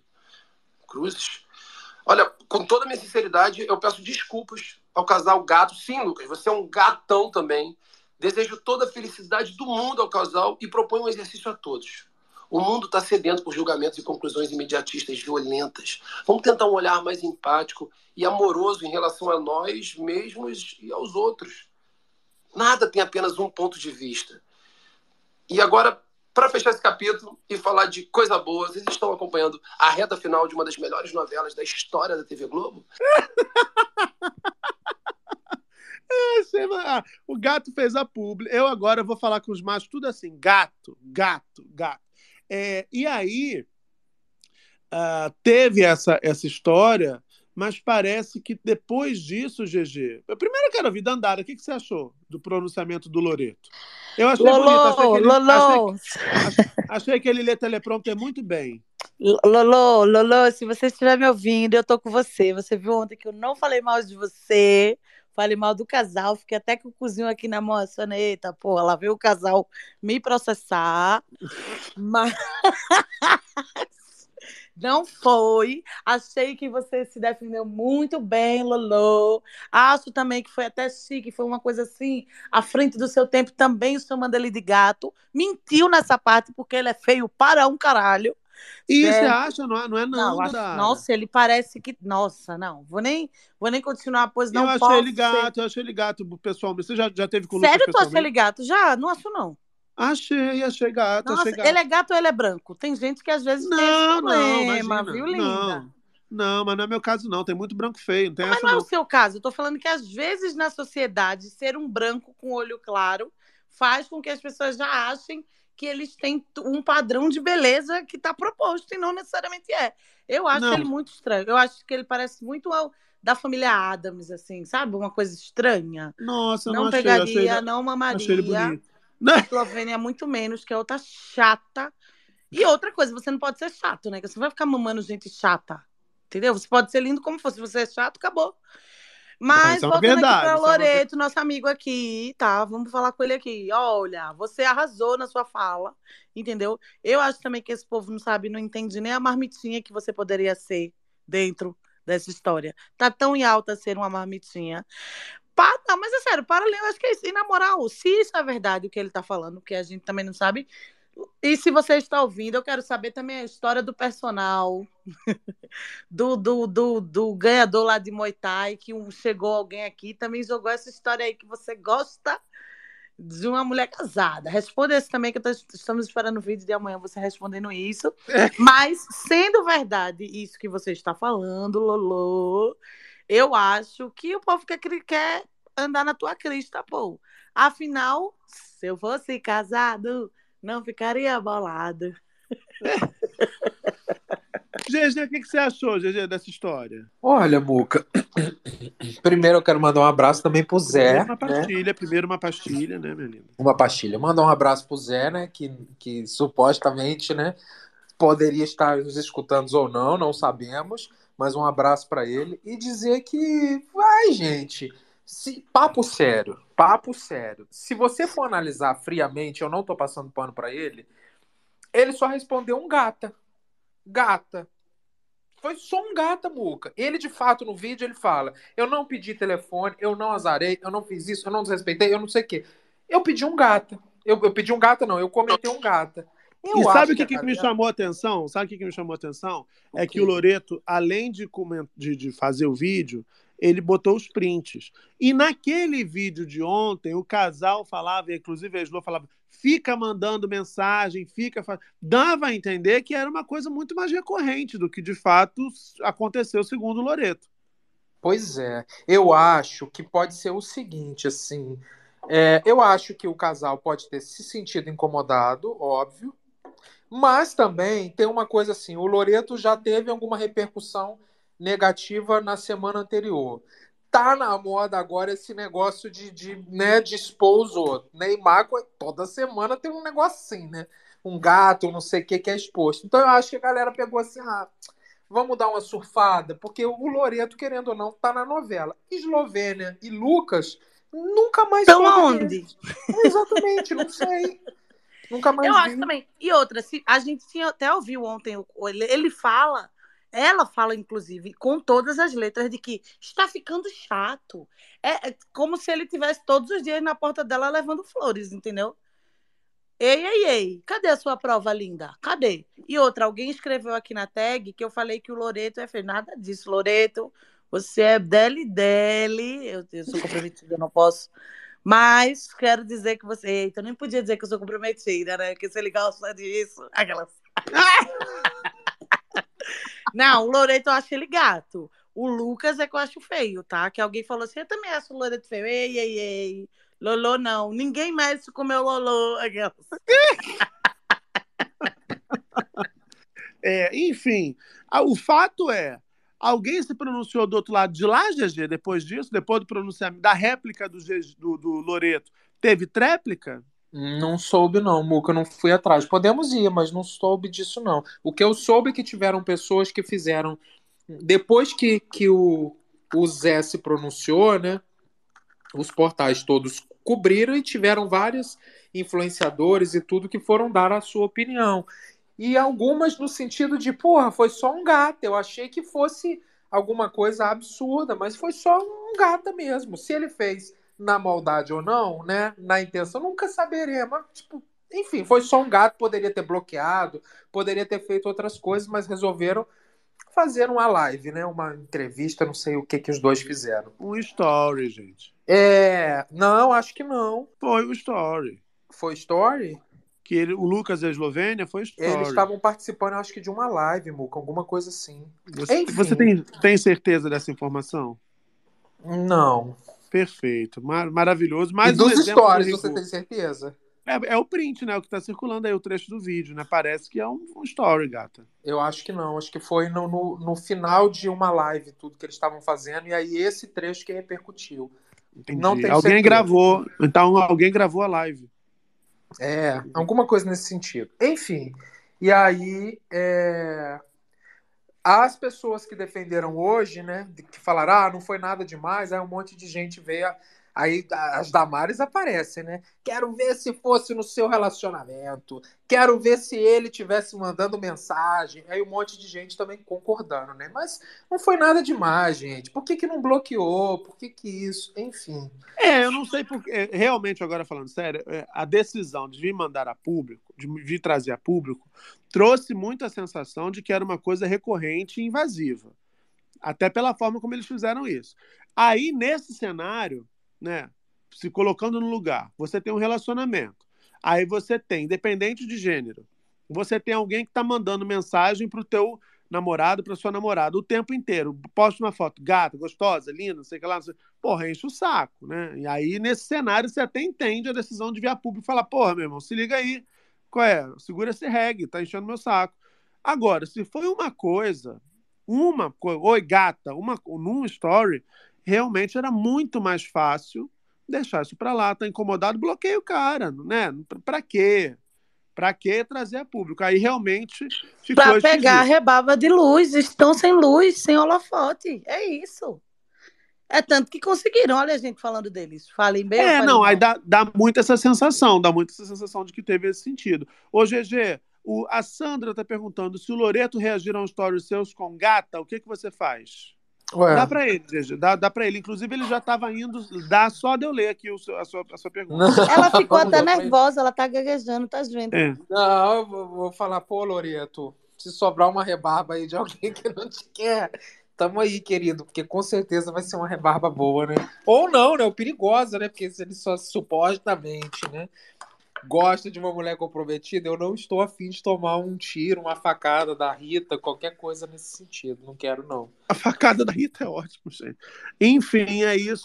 Um beijo para Zé Lore- Zé Loreto, que arrasou em Vai na Fé, tá arrasando ainda como Luiz Lorenzo.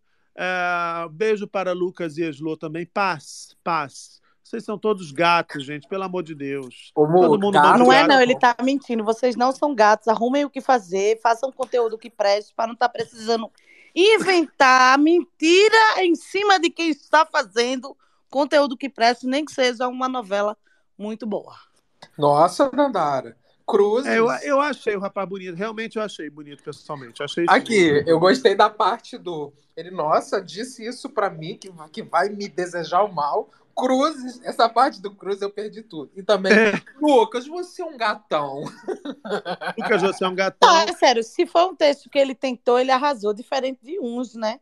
Que soltam umas notas que você fala assim, era melhor ter ficado calado. Mas, por outro lado, vamos dizer o seguinte, tá? A nota da assessoria, muito boa, mas usou ali uma palavra, eu acho um ultraje dar em cima de gente comprometida. Ninguém usa isso na vida, ninguém fala um ultraje, tirando o Roger lá do Ultraje a Rigor, que virou também a pessoa de. Enfim, ninguém fala em ultraje. E outro ponto é o casal que se sentiu ofendido. A nota deu essa escorregada aí no caso. Loreto, só fica essa dica aí na próxima. Foi 10 de 10, você foi moderno, chamou o bofe de gatão, maravilhoso, desconstruído. Não estava de camisa branca para não ser muito lugar comum, mas meteu um se sentir ofendidos aí. Aí precisa melhorar esse negócio aí. Na próxima, pode me chamar de gata na direct que eu te respondo, dou uma assessorada, reviso o texto para você ficar ainda mais espetacular ainda, tá? Gato. Ô, Gegis, É gatão, não é um, não é um qualquer gato. E eu eu, não já sou vejo uma amizade acabar por causa de um macho, hein? eu não, eu não sou fácil, Gigi. Eu não, eu não sou homem de aumentativos. Eu vou, eu vou assim, sabe? Tem que conquistar, não é assim, não. Gatão, gato. Que isso? Que isso? Perfeito, perfeito. Gatão só paçoca. Aqui, me fala uma coisa. Ah, Vamos, Não, vamos mudar. risada, né? Oi? Eu dei uma risada. Do, do- você, gatão é só paçoca. Enfim. Aqui. É o que, garoto? A gente tá com um delay, porque eu falo e você, eu falei, prossiga. Não, é Tá porque sim. você não se cala, linda. É só você se calar, porque você acaba a frase e quer botar mais uma outra. Ele tem. Ele agora tá com outra mania. Eu encerro o Space e faz. Não, Muca, peraí. Aí toda noite vai o corno aqui editar o final do Space, porque a bonita resolveu falar uma coisa desimportante aos 49 do segundo tempo. Por favor, Eu já Gigi. falei Agora... pra você. Você que aí está aí pela manhã, passando a sua manteiga no pão ou enxugando seu priquito na privada. Você não acha que devia logo demitir GG antes que ele acabe com esse programa que está chegando cada vez mais no patamar de sucesso, os globais Sim. disputando, dando satisfação. Tem que demitir logo, porque daqui a pouco vira briga judicial. Ele gosta desse negócio de judicial. Você sabe como ele é. Já pede um afastamento de forma lenta. Você, por favor, que escuta no Spotify, comente amanhã dizendo, "Ah, talvez a Dandara tenha razão, porque esse menino só atrapalha o evento. Ai, Dandara. Mas ela agora ama, ela fica se acabando de rir, ela. ela No ama. encerramento, agora eu vou ser mais sagaz. Quando eu for começar a encerrar, eu já vou derrubar o GG antes, que aí já, eu já me poupo a edição, hein? pelo menos uns 20 minutos de edição, entendeu? É isso. Luca, eu sempre, lembro da, eu sempre lembro daquele papagaio lá do vídeo da senhora. Quando o GG não te deixa inter- é, encerrar o espírito. Menino, o papagaio que faz interrupting, né? Exatamente. Woman interrupting. interrupting. Ô, né? Marco, você sabe que o, Mar... que, o- que o Muca me ligou hoje pra falar assim: ah, GG, agora há pouco eu tava conversando com não sei quem e agora eu tô falando com você. Em que esquina que eu virei? Ele falou isso Não, mim hoje. Eu estava nos estúdios Globo conversando, re- re- repare bem, com o Nicolas Prates, conversando com Micael Borges, conversando com Marina Rui Barbosa, Edson Celulari, pô, Ari Fontoura. De repente, ligação, GG Cricri. Falei, não, não é possível, gente, não é possível. É o destino me estapeando. Não, que esquina que eu virei, que downgrade, enfim. Gegis, conta Pois pra não. gente, mudando já de assunto, por que, que foi histórica essa decisão do STF. Mas conta com detalhe que eu vou ter que. Eu cheguei da Globo ainda agora, vou ter que fazer um negocinho para eu comer aqui. Conta com detalhes por que, que foi histórica essa decisão do STF de acabar com o absurdo que era a tese da legítima defesa da honra. Essa decisão saiu nessa terça-feira, 1 de agosto de 2023, lá no Supremo Tribunal Federal.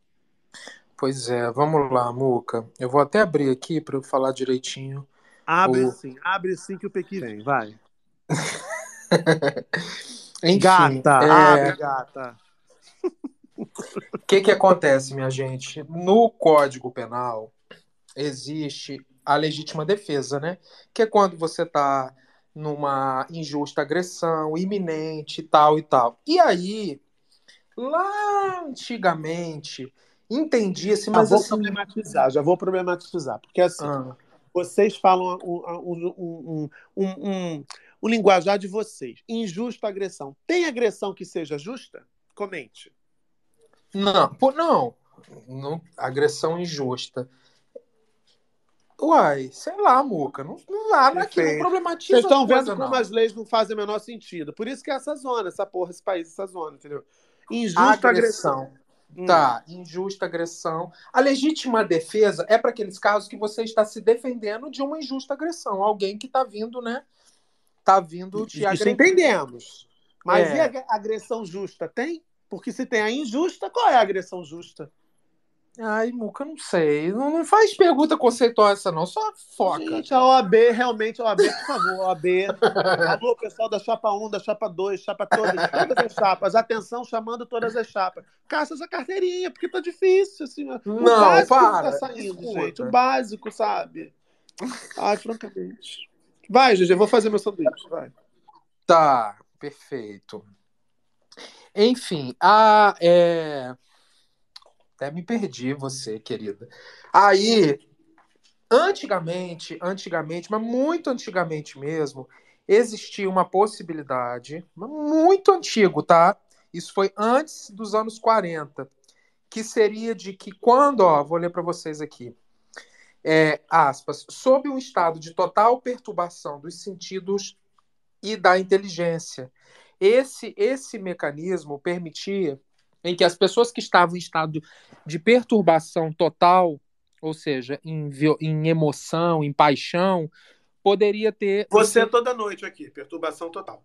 poderia ter o seu crime, o seu crime, você seria considerado um inimputável, você isso, aquele crime não existiria. E isso mudou, Muca, em 1940 com o Código Penal novo. Só que desde então, ainda assim, é, se aplicava a legítima defesa, mesmo sem ter respaldo legal, se aplicava a legítima defesa da honra em casos de feminicídio. O que que é legítima defesa da honra?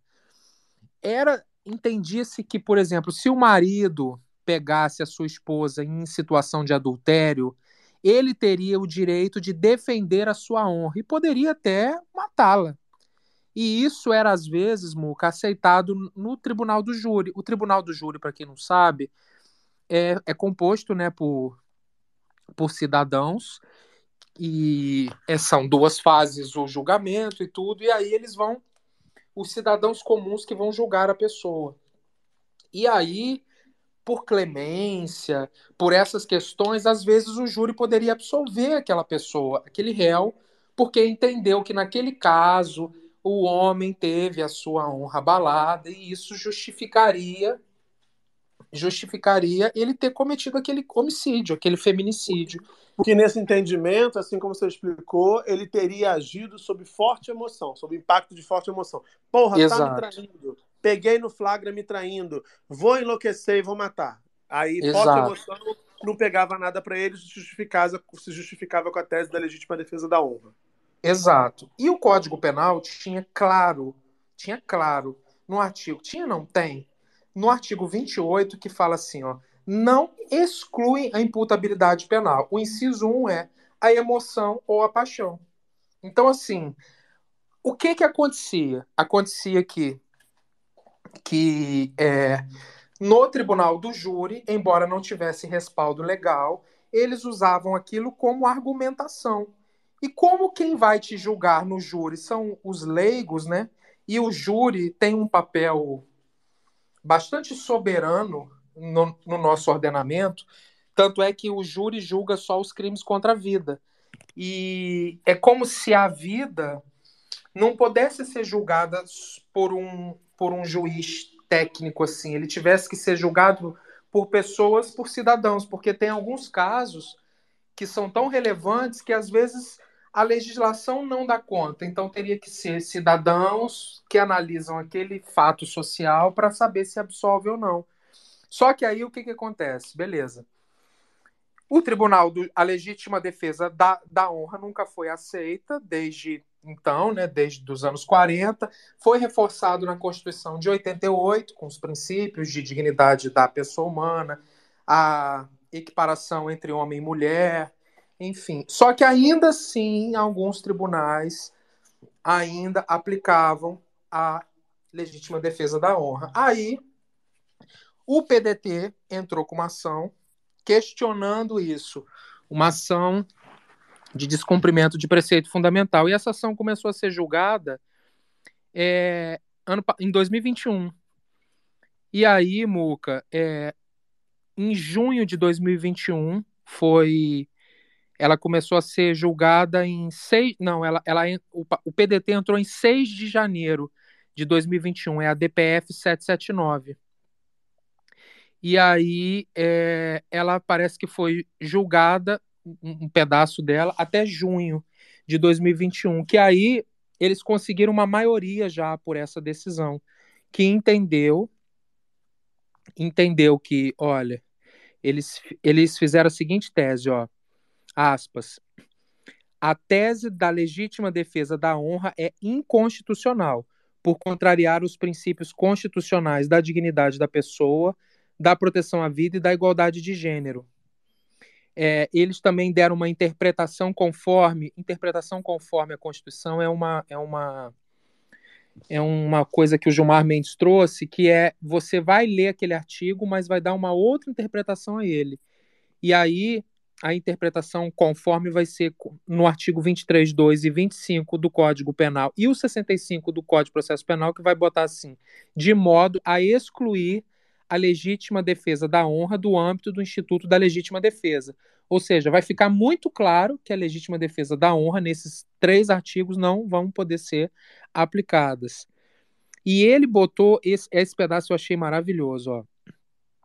A defesa, a acusação, a autoridade policial e o juízo são proibidos de utilizar direta ou indiretamente a tese da legítima defesa da, da honra ou qualquer argumento que induza a tese nas, nas fases pré-processual e processual penal, bem como durante o julgamento perante o tribunal do júri, sob pena de nulidade do ato e do julgamento. É, ó, é, em que pese, outra tese importantíssima, em que pese o Código de Processo Penal prever a possibilidade de, no tribunal do júri, ocorrer a absolvição genérica ou por clemência, o acusado de feminicídio não pode ser absolvido na forma do referido artigo com base na legítima defesa da honra. Ou seja, legítima defesa da honra, de fato, foi assim finalizada do nosso ordenamento, e essa é uma ação que é a DPF, né? Ela é obrigatória. Então, todos os tribunais que de alguma forma tiveram algum tipo de está tendo algum tipo de, de ação com legítima defesa da honra, vai ter que obedecer a esse novo entendimento, que ganhou a maioria no, em 2021 e hoje ele foi finalizado com os últimos dois votos restantes, da ministra Carmen Lúcia e da presidente do Supremo, é, ministra Rosa Weber. E foi isso, julgado por unanimidade. Não temos legítima defesa da honra, mas. Fale, Brian. Amigo, é, eu fiquei esperando você fazer o dever de casa, como você não fez. Fale. Eu, que não sou advogado, vou, vou dizer: é, existe justa agressão, que é justamente a legítima defesa. É quando você usa de uma agressão para se defender sem excessos de uma violência que você está sofrendo. Isso é uma justa agressão. Olha, verdade, faz sentido. Obrigado, Brian, pela sua colaboração. Verdade. Eu nem, cara, eu nem lembrava, porque o artigo fala. O, o artigo fala, ó. Quer ver o que, que ele fala?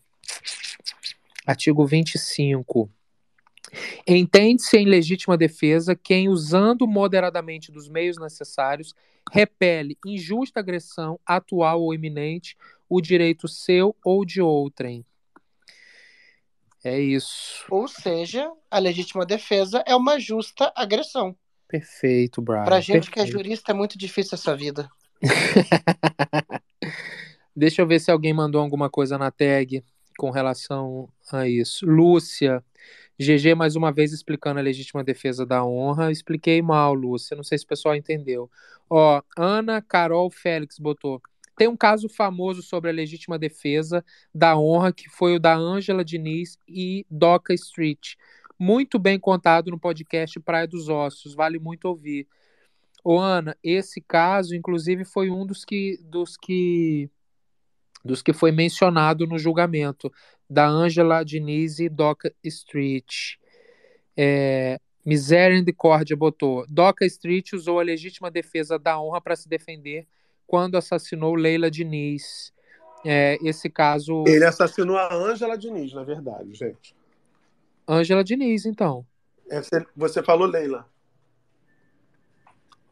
Ah, mas a pessoa é quando assassinou Leila Diniz, mas ela bota a matéria e bota, ó, relembra o caso de Angela Diniz. A pessoa escreveu errado, misericórdia. A Lu Barbosa botou na tag: o que é uma agressão justa? É aquela que vem agregada com um ato de legítima defesa. Todavia, essa agressão não pode conter excessos. É o que o Brian explicou, Lu. Obrigado. O Brian, na verdade, leu a tag, né? Achei que ele. Não li, não, viu? Não preciso disso. Olha, dando carteirada. A gente que, é, a gente que é advogado, né, Brian? A gente que é jurista. Enfim. Pois é. Tô nesse ramo há muito tempo, aí fica o conhecimento, né? a Flávia botou. Só para garantir, imagino que todo mundo já conheça, mas Praia dos Ossos, da Rádio Novelo, primeira vez que escutei sobre esse absurdo da defesa da honra. Simão Lim. Eu entendo que injusta agressão difere aquelas daquelas agressões havidas em alguns esportes, por exemplo. A agressão numa luta de boxe seria justa nesse sentido. Simão, essa questão da, das agressões no esporte, tem até uma explicação jurídica para isso que eu não vou lembrar, mas eu me lembro que era uma agressão tolerada. Eu acho que nem se enquadraria nessa questão de injusta agressão ou de justa. É uma o esporte de luta, né, de boxe e tudo, é uma agressão tolerada pelo Estado e não, não entraria nessa classificação se minha memória não me falha. Deixa eu ver o que mais temos aqui. É isso. Vocês entenderam ou não? O Muca tá cozinhando, né? Entendeu, Entendemos. Túlio? Ninguém quer ouvir você falando mais. Entendemos. Sim. ouvir sim. Esse caso foi histórico, tá? Esse caso foi histórico. E hoje a gente encerra um capítulo com unanimidade, que é uma coisa que, na verdade. Sabe quem que me falou disso, Muca? Foi o Carlos Tufson. Ele me mandou mensagem falou assim: GG, que história é essa de legítima defesa da honra que o Supremo julgou, mas isso já não estava julgado? Eu falei, amigo, não estou sabendo de nada, deixa eu pesquisar aqui. Aí eu fui pesquisar, porque legítima defesa da honra, eu que fazia a prova de concurso, isso nunca foi aceito, nunca foi admitido. Eu nem sabia que tribunal de júri estava inocentando pessoas com legítima defesa da honra, porque para mim isso é tão. Tão assim, isso não existe, não pode e nunca existiu, que eu falei, gente, como é que tribunal de júri está absolvendo ninguém de feminicídio por causa de legítima defesa da honra? Isso para mim, assim, foi uma novidade de saber que E não, né, gato? o Supremo teve que se posicionar sobre isso. E tá arriscado ainda ter gente sendo, se bobear, inocente, absolvida por isso aí. Espero que não, né, minha gente? E você que é advogado, jurista, que esteja escutando aqui, pelo amor de Deus, guarda esse número, a DPF 4... Pera aí, que até eu esqueci agora. 479, 447... Pera que eu vou saber agora. Cadê o número da DPF? Guarda Brasil? esse número que o GG perdeu. Pera. Claro. Ai, meu Deus. A DPF 779. Guarda esse número. A DPF 779. Ação de descumprimento de preceito fundamental. Porque essa ação é uma das ações, Muca, do controle concentrado de constitucionalidade. Lembra de Tati? Hum. Que eu falei, a, minha, a professora minha que passou para a juíza? Uhum. Tati me deu aula particular disso, de, de ações do controle. Controle de constitucionalidade, né? Ela fala muito bem. Essa é uma das ações que nós temos, que é para revisar temas constitucionais. E ela é de, obriga de, de cumprimento obrigatório no nosso ordenamento jurídico. Então, isso aí vira um, um case que tem que ser obedecido por todos, por todo o judiciário. Cumprimento obrigatório. Muito simbólico que essa decisão tenha saído do Supremo Tribunal Federal, presidido por uma mulher, né? Rosa Weber, que vai sair da presidência do Supremo em breve. E há um contexto todo de pressão para que seja nomeada uma outra mulher para a vaga que ela vai deixar aberta assim que se aposentar. Vamos mudar de assunto? O Brian está com a mão levantada, mas é para você mesmo que eu vou passar, Brian, porque temos o Podemos. Podemos falar do Podemos, Brian? Podemos. Podemos estar, estar encrencado porque o que acontece? Cadê o dinheiro do Podemos? Cadê o dinheiro do Podemos, amigo? Eu vou vou completar o que você disse ali da Rosa e já entro no Podemos. A Rosa tem dois meses, Muca, eh, aí pela frente, e a expectativa é que sejam dois meses de muitas ações progressistas. Nessa quarta, o STF volta a discutir a descriminalização do porte de drogas. O Gilmar Mendes quer que sejam todas elas, ele é o relator, para uso pessoal, claro. O Gilmar Mendes, ele é relator e pede que sejam todas elas, mas o Faquinho e o Barroso, que já votaram, querem que seja só para maconha. E aí tem pautas do marco temporal, que deve votar em discussão no Supremo uh, durante a gestão de Rosa Weber, e uh, questões como é, aborto é, e outras pautas progressistas, né? É, como, por exemplo, desencarceramento, devem também ser pauta nesses dois meses. Então, a Rosa, Rosa Weber vai concluir o mandato dela, uma das únicas duas mulheres do Supremo, de forma é, com pautas que, pelo menos, a oposição ao governo Lula tem reclama, reclamado bastante. E, como você disse, do outro lado, a pressão é para que um homem seja indicado para que esse tipo de situação não ocorra novamente. Vai ser interessante esse final de mandato da Rosa. Sobre o Podemos, Muca, é, o Podemos. É, só, tá antes com- do tá Podemos, uma antes situação- podemos falar do Podemos daqui a pouquinho, mas já que você falou da Rosa, vou te fazer uma pergunta. O mandato da Rosa pode ser encarado como, até para o GG também, que acompanha isso mais de perto, como mais progressista que o da Carmen Lúcia, quando foi presidente do Supremo? Do meu ponto de vista, sim. A Carmen Lúcia, ela foi. Ela foi... A, a Rosa é discreta uh, nos pronunciamentos, mas ela fez um mandato com pautas bem definidas. Por exemplo, essa discussão de hoje do porte é, para uso pessoal de drogas, ela já tentou incluir outras duas vezes no julgamento. É, o Alexandre de Moraes está segurando esse processo. Alexandre de Moraes, que enquanto secretário e depois ministro, né, secretário de São Paulo, de Segurança de São Paulo, e depois ministro de Segurança Pública do Brasil, ele foi muito rígido em relação às drogas. Tem vídeo dele aí cortando o pé de maconha. É, é, é uma pessoa que, em tese, é conservador nesse ponto, né? Pelo menos no que mostrou até aqui. E a Rosa tem insistido nessas pautas. No plantão do judiciário, ela foi fazer um mutirão de desencarceramento de pessoas que é, já tinham cumprido penas no Brasil é, e ainda continuavam presas. E, e, a Carmen Lúcia ela fez um mandato, do meu ponto de vista, é, mais institucional, mais moderado e apaziguador. E a Rosa, desse, analisando por esse lado, ela tende a pautar assuntos que são mais espinhosos, principalmente para a ala social ligada aos costumes.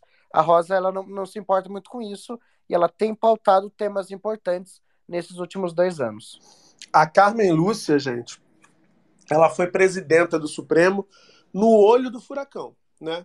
Também é importante fazer essa ressalva, porque o contexto político era o contexto golpe na Dilma, mandato do Temer campanha eleitoral que acabou com a, ele... com a, eleição de Bolsonaro. Então, assim, ela também pegou um rabo de foguete que não tinha, eu acho que não tinha nem espaço, ainda que ela quisesse avançar com pautas progressistas, acho que ela não teria nem espaço na própria sociedade para propor essas, encaminhar essas discussões, né, Brian?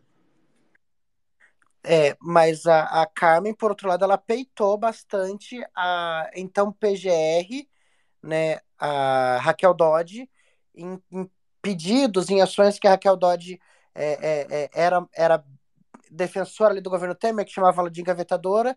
Uh, então, a Carmen ela foi institucional, ela manteve o STF de pé. E, no mesmo tempo que a Carmen era presidente do STF, no TSE era a Rosa.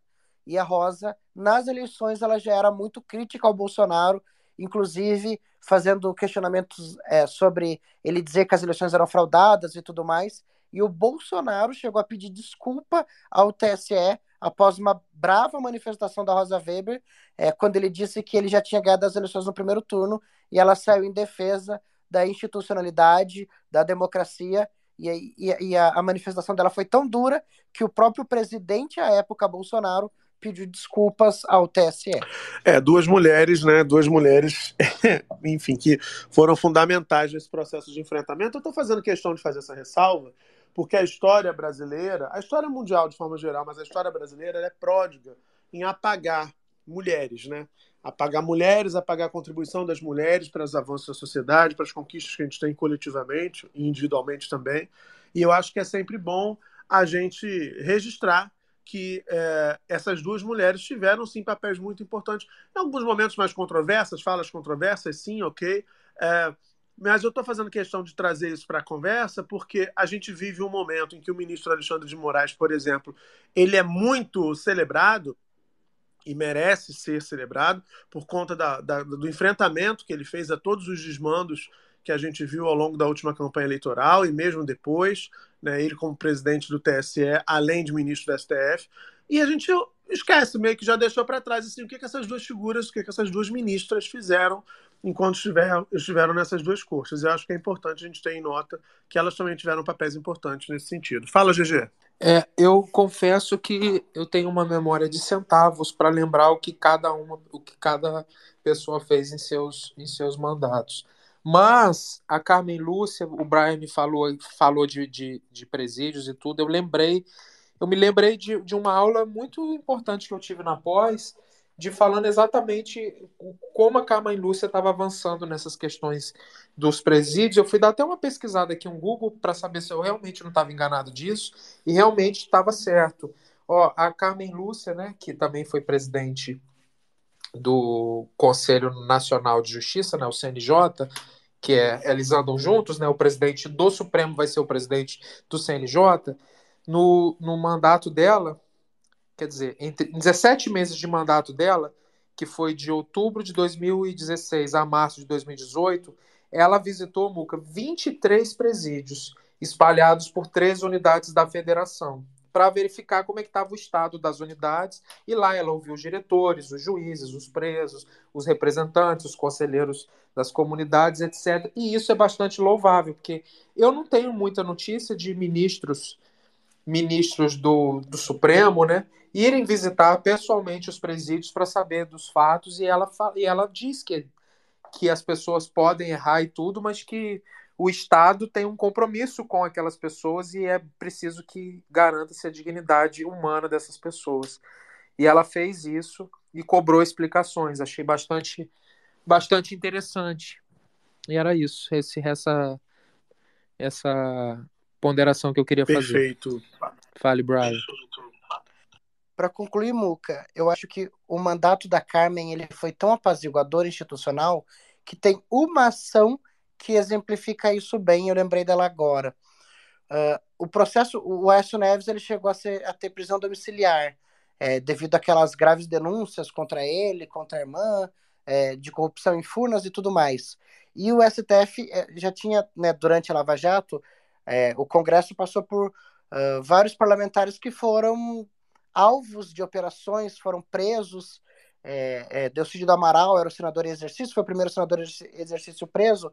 E aí chegou uma ação no STF que eles tinham que decidir se cabe ao Congresso, em 24 horas, determinar se é, é possível que uma prisão como essa, domiciliar do Aécio ou do Delcídio, elas sejam analisadas pelo Congresso. Ou seja, o Supremo tinha que decidir se a última palavra é do Congresso, dos membros do Congresso. E estava 5 a 5. Eles analisavam de uma maneira geral, mas, obviamente, beneficiava o Aécio Neves, que era o alvo da ação. E a Carmen Lúcia, presidente, deu um voto muito, muito difícil de entender, um voto que no final atirou para todos os lados e acabou beneficiando o Aécio Neves, que no dia seguinte o, o, o Senado decidiu e deu liberdade ao então senador, que, se não fosse o voto da Carmen, estaria preso e perderia o mandato. É, e agora, graças ao voto de desempate da Carmen Lúcia, que ficou super confuso, ela mudou de decisão na última hora, o Congresso decide é, em situações de prisão ou de perda de mandato, perca de mandato de um dos parlamentares. Como foi com o doutor Dallagnol? O TSE determinou a, a, a, que ele estaria inelegível nas eleições, por isso não poderia ter assumido, e, mas coube à Câmara a palavra final de retirar o mandato do parlamentar.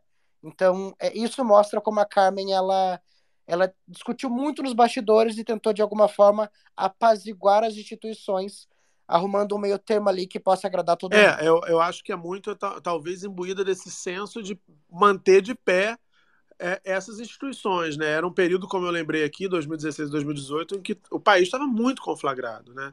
É, o Brasil, é porque a gente, ontem a gente até fez uma brincadeira aqui da, da escassez de notícias, né? Porque a sensação de que as coisas voltam a andar como devem andar, com as instituições funcionando, com o decoro de novo imperando na, na, né, na, na ação pública, entre os agentes públicos, a gente discutindo propostas para o país, propostas para a sociedade, não ameaça de golpe, negacionismo, qualquer tipo de absurdo que alguém possa sacar da cartola em determinado momento que seja é, de noticiário negativo, é, isso tudo dá a sensação de que sempre foi assim, e não foi.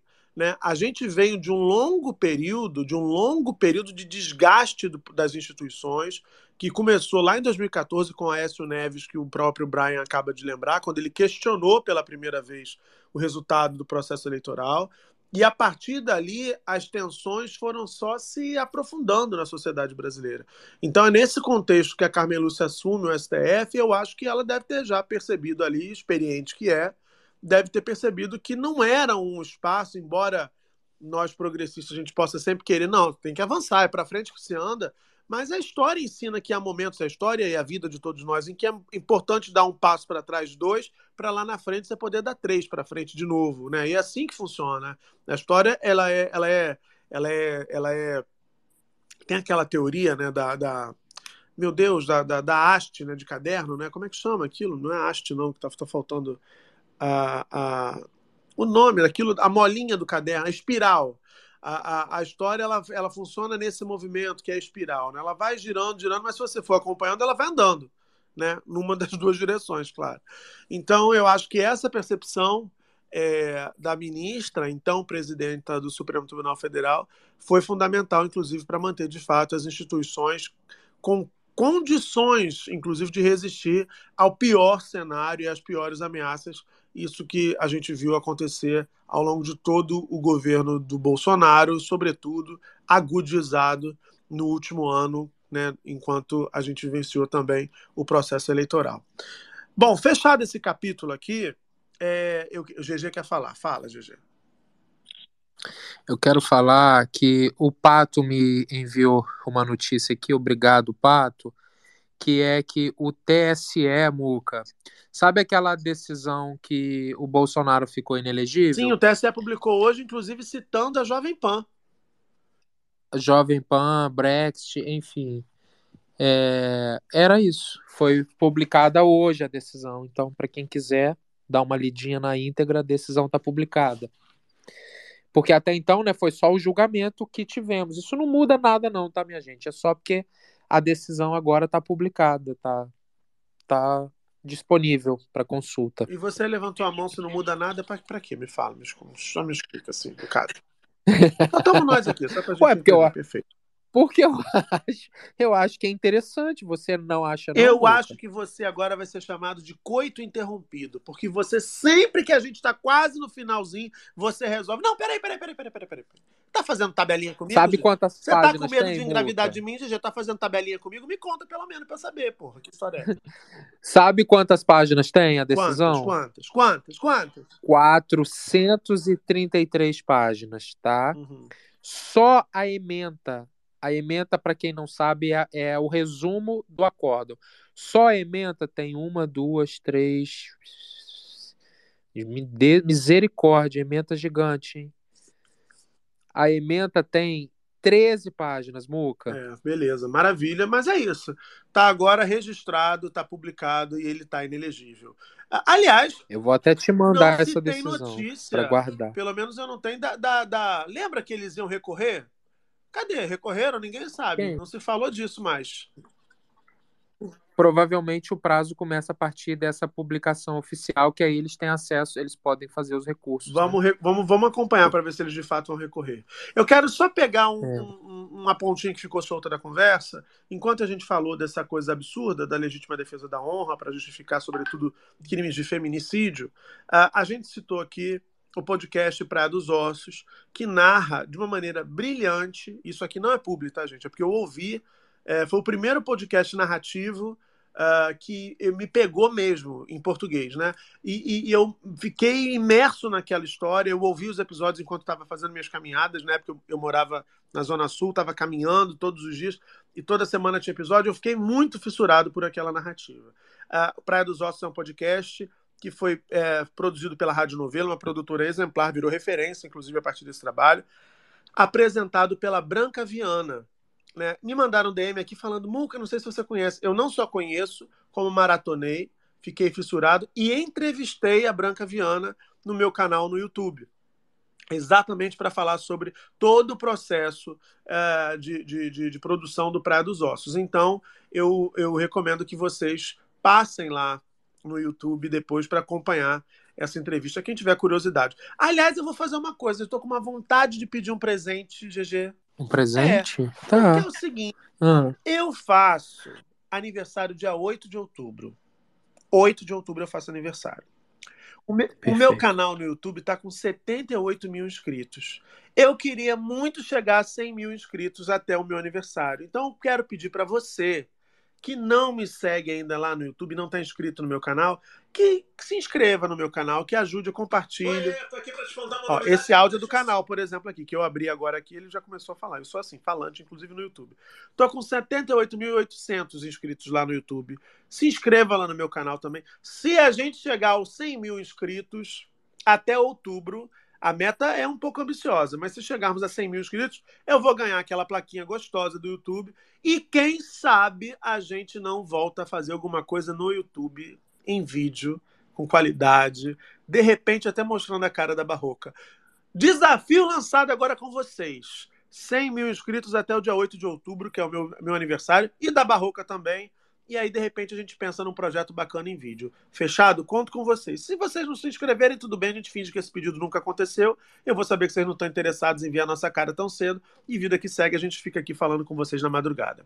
Bom, todo esse preâmbulo feito, é, quero registrar aqui também que eu gostaria muito de um dia poder contar aqui, ou ao vivo, ou gravado, uma entrevista com as ministras do Supremo Tribunal Federal. Tinha muita curiosidade de conversar com a ministra Carmen Lúcia para relatar esse período todo e também com a ministra Rosa Weber. Eu sei que é praticamente impossível, Rosa Weber não dar entrevista para ninguém. A Carmen chegou a participar do programa do Bial e tal.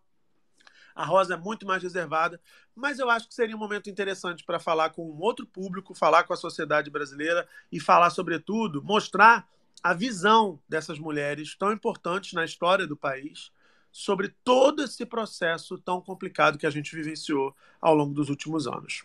Agora, isto posto, eu vou dar boa noite a Nelson Garrone e, na sequência, vamos falar da crise do Podemos. Oi, Garrone, tudo bem, querido? Olá, se inscreve no meu canal também, né? Se eu chegar a 100 mil, eu não sei nada, não sei o que eu vou fazer, mas se inscreve lá também. E eu tô fazendo uns vídeos que eu, eu aumentei um pouco a minha base agora, que eu resolvi investir no que eu só vejo que eu consigo fazer, não porque eu seja o máximo, mas porque eu tenho paciência, que é navegar nos grupos bolsonaristas no WhatsApp e revelar o, como eles veem o mundo, como o Murilo chama o pessoal do mundo de lá. Eu sou um, um espião no mundo de lá e compartilho com as pessoas o que acontece por lá. Sigam Garrone Né? e se inscrevam no canal do YouTube de Nelson Garrone também, porque é isso, né, gente? O homem tá garimpando. Acabei de gravar, garimpando acabei de no gravar um esgoto, vídeo. Garimpando no esgoto. Vocês descubram o que, que ele tira ali na, na, na, na... redinha que ele passa no esgoto.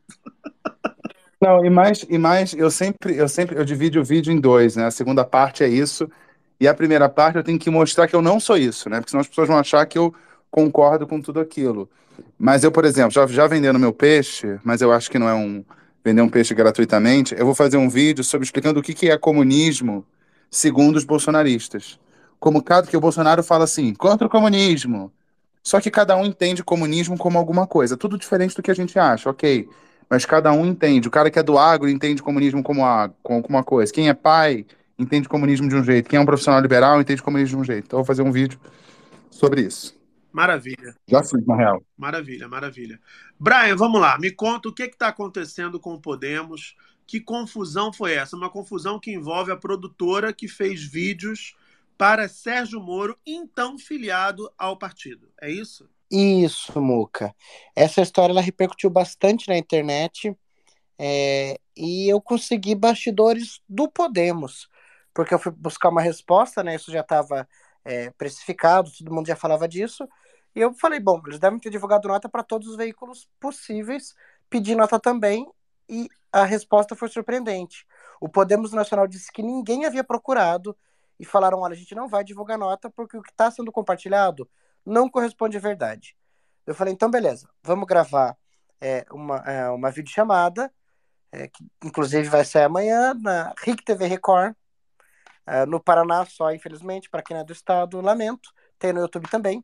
É, mas gravei então com o advogado do Podemos Nacional e ele me explicou o que de fato está acontecendo nessa situação toda que gerou o bloqueio das contas bancárias do Podemos devido a pedidos do Sérgio Moro. O Sérgio Moro, como todo mundo sabe, era pré-candidato à presidência da República no ano passado, pelo Podemos, pelo estado de São Paulo. Né? Era, era o domicílio eleitoral que ele estava. É, depois houve problemas com isso, ele acabou é, perdendo o domicílio eleitoral por fraude, é, disputou no Paraná e ganhou as eleições é, para Senado daí. Mas enquanto candidato a, a é, pré-candidato à presidência da República, o Sérgio Moro ele tinha um espaço na televisão, nos veículos de comunicação é, antes da eleição. E o que ficou acordado com o partido é que eles gravariam isso tudo, segundo advogado do Podemos, tá? Uh, eles gravariam quatro vídeos que iriam ser exibidos de fevereiro a abril do ano passado e depois de junho a agosto, na pré-campanha ainda. É, dois vídeos do Moro, dois vídeos da Renata Abreu, que é deputada federal e presidente do Podemos. Ou seja, um vídeo uh, local do Moro como pré-candidato à presidência, um vídeo nacional e um vídeo da Renata Abreu como presidente do partido e falando do Podemos Mulher. Esse era o acordo. O Moro pessoalmente indicou quem faria os vídeos, uh, quem faria a, assessoria de marketing, assessoria jurídica, assessoria de publicidade e assessoria de comunicação. É, ele queria pessoas específicas.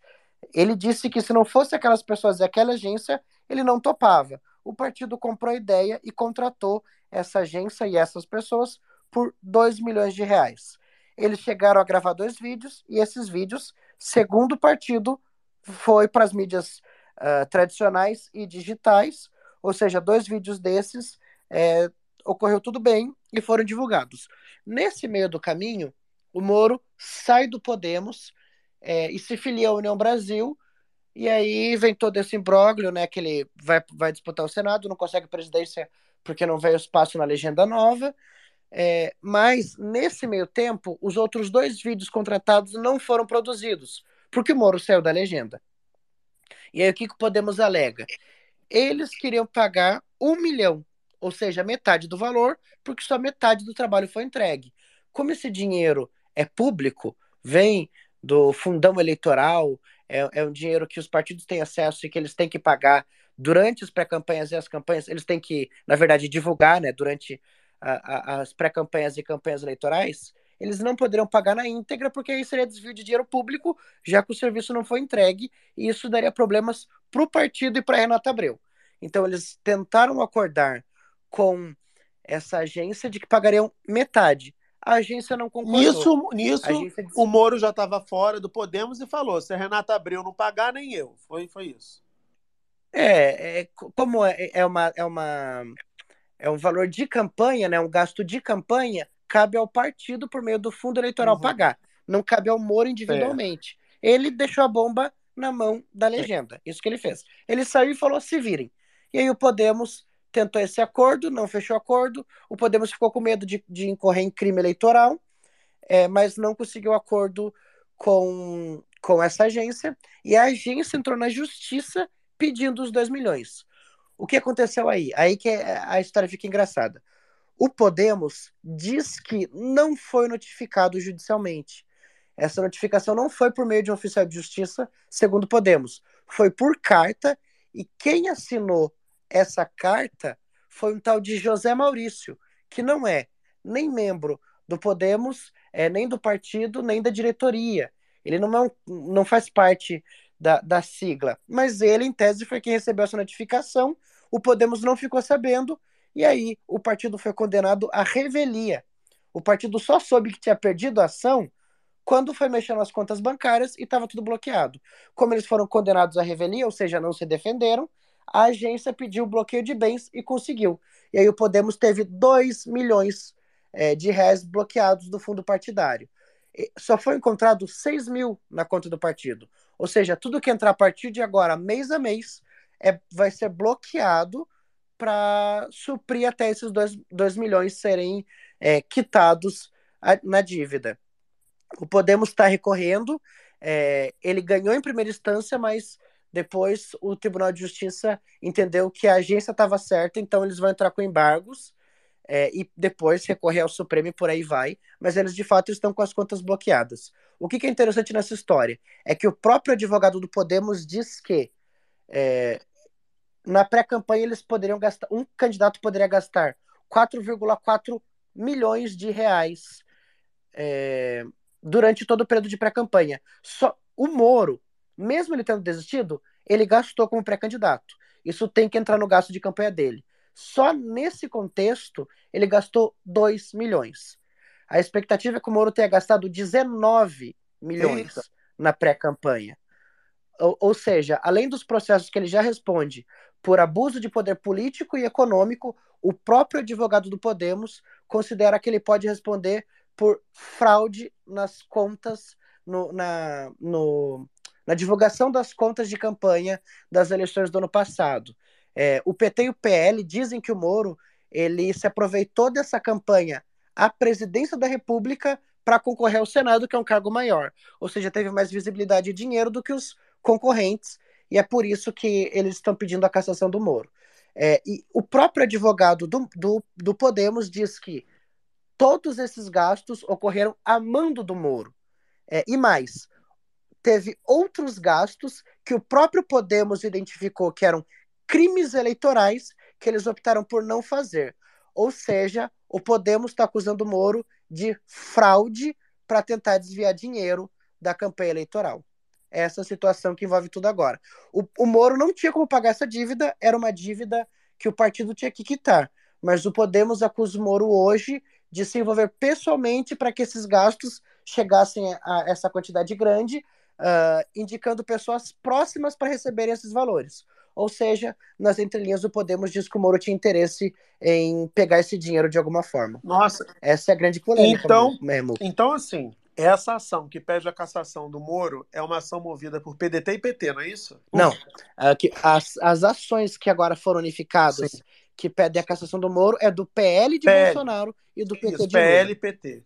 E aí se junta agora a também acusando o Podemos, que é o ex-partido. A mulher traída da história é o Podemos. Né? A gente já contou isso aqui no Space no ano passado. Moro era afiliado ao Podemos. Ele, inclusive, usou a estrutura do partido e recursos do partido para viajar de avião até o encontro do União Brasil e se filiar um novo partido, União Brasil no caso, depois de ter feito todo um lançamento com pompa e circunstância e painéis de LED da pré-candidatura à presidência pelo Podemos. Então, assim, o Podemos que guardou essa mágoa, agora volta, renasce das cinzas, sem um puto na conta bancária, mas cheio de mágoa no coração, para dizer: olha, ele queria pegar o dinheiro aí, vocês resolvam isso. É, é esse o cenário. Então, temos agora três partidos acusando, de, né, de uma forma ou de outra, Sérgio Moro. É isso? Isso, mas de coisas diferentes. Sim. O PL e o PT dizem que ele se aproveitou da estrutura do Podemos para ganhar mais visibilidade e dinheiro e disputar uma cadeira menor. O que aconteceu com a Selma Ruda, por exemplo, quando ela foi caçada, foi por esse motivo. Já o Podemos é, diz que houve fraude na divulgação dos, do, das contas de campanha do Moro, em que ele encobriu gastos e que ele indicou pessoalmente alguns gastos para, uh, nas entrelinhas, talvez, supostamente, como diz o GG, superfaturar esses valores. Agora, é, só mais uma, uma última pergunta, talvez a mais difícil. Onde é que está o dinheiro do Podemos? Essa, essa é uma boa pergunta. O, o Podemos não soube explicar onde está o dinheiro. Eles confirmaram que só tinha 6 mil reais na conta, viu? Porque é, 6 mil reais eu imagino, eu imagino que não pague o aluguel da sede do partido em Brasília, por exemplo. É, pois é. Mas o Podemos é um partido que tem tido muita dificuldade, principalmente porque teve, fez poucos votos, né? Fez poucas cadeiras, aí eles recebem menos recursos, eles foram salvos, é, como eu citei aqui anteriormente, mas o Deltan Dallagnol, o Deltan Dallagnol fez 340 mil votos, né? E mesmo assim não puxou ninguém, porque só ele fez isso. O suplente dele fez 8 mil, que é o que assumiu a vaga agora. agora. Então, uh, o Podemos teve algumas cadeiras ali mínimas é, e vem com, vem com pouco dinheiro para essa eleição, mas já não tinha nada de reserva e agora, de pouco a pouco, mês a mês, vai ter que juntar 2 milhões e quitar essa dívida que o Sérgio Moro deixou no colo deles. Ô, Garrone, cada vez o Podemos está podendo menos, Garrone. É, eu costumo dizer assim, em tom jocoso, que o Podemos é aquele partido que com a reforma trográfica perdeu o H. Né? Tem uma coisa que eu acho. Primeiro que essa coisa de pré-candidata, é, essa loucura toda, ele está sendo. Todo essa, esse processo é de alguém que não foi candidato. Ele foi pré-candidato a presidente por um partido, tentou ser candidato é, por São Paulo, não conseguiu, acabou eleito senador por outro partido. Né? Essa figura do pré-candidato que você cria. E não existe. O que é pré-candidato? Nada. Então está se gastando por um cara que nem candidato virou. Isso, isso é uma, é uma loucura. Mas tem um detalhe, os detalhes são, são importantes. Que... Os detalhes chocam, os detalhes chocam.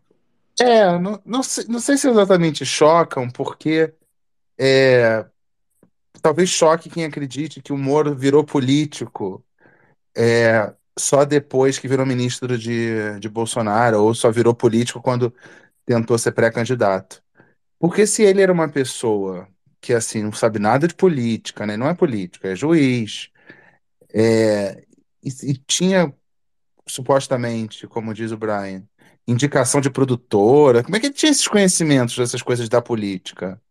Né? Estranho. Ele não é da política, ele não sabe essas coisas. Como é que ele vai saber como é que é a produtora, como é que vai indicar? Ele é de fora, né? Ele é aquela pessoa que só pensa nos autos.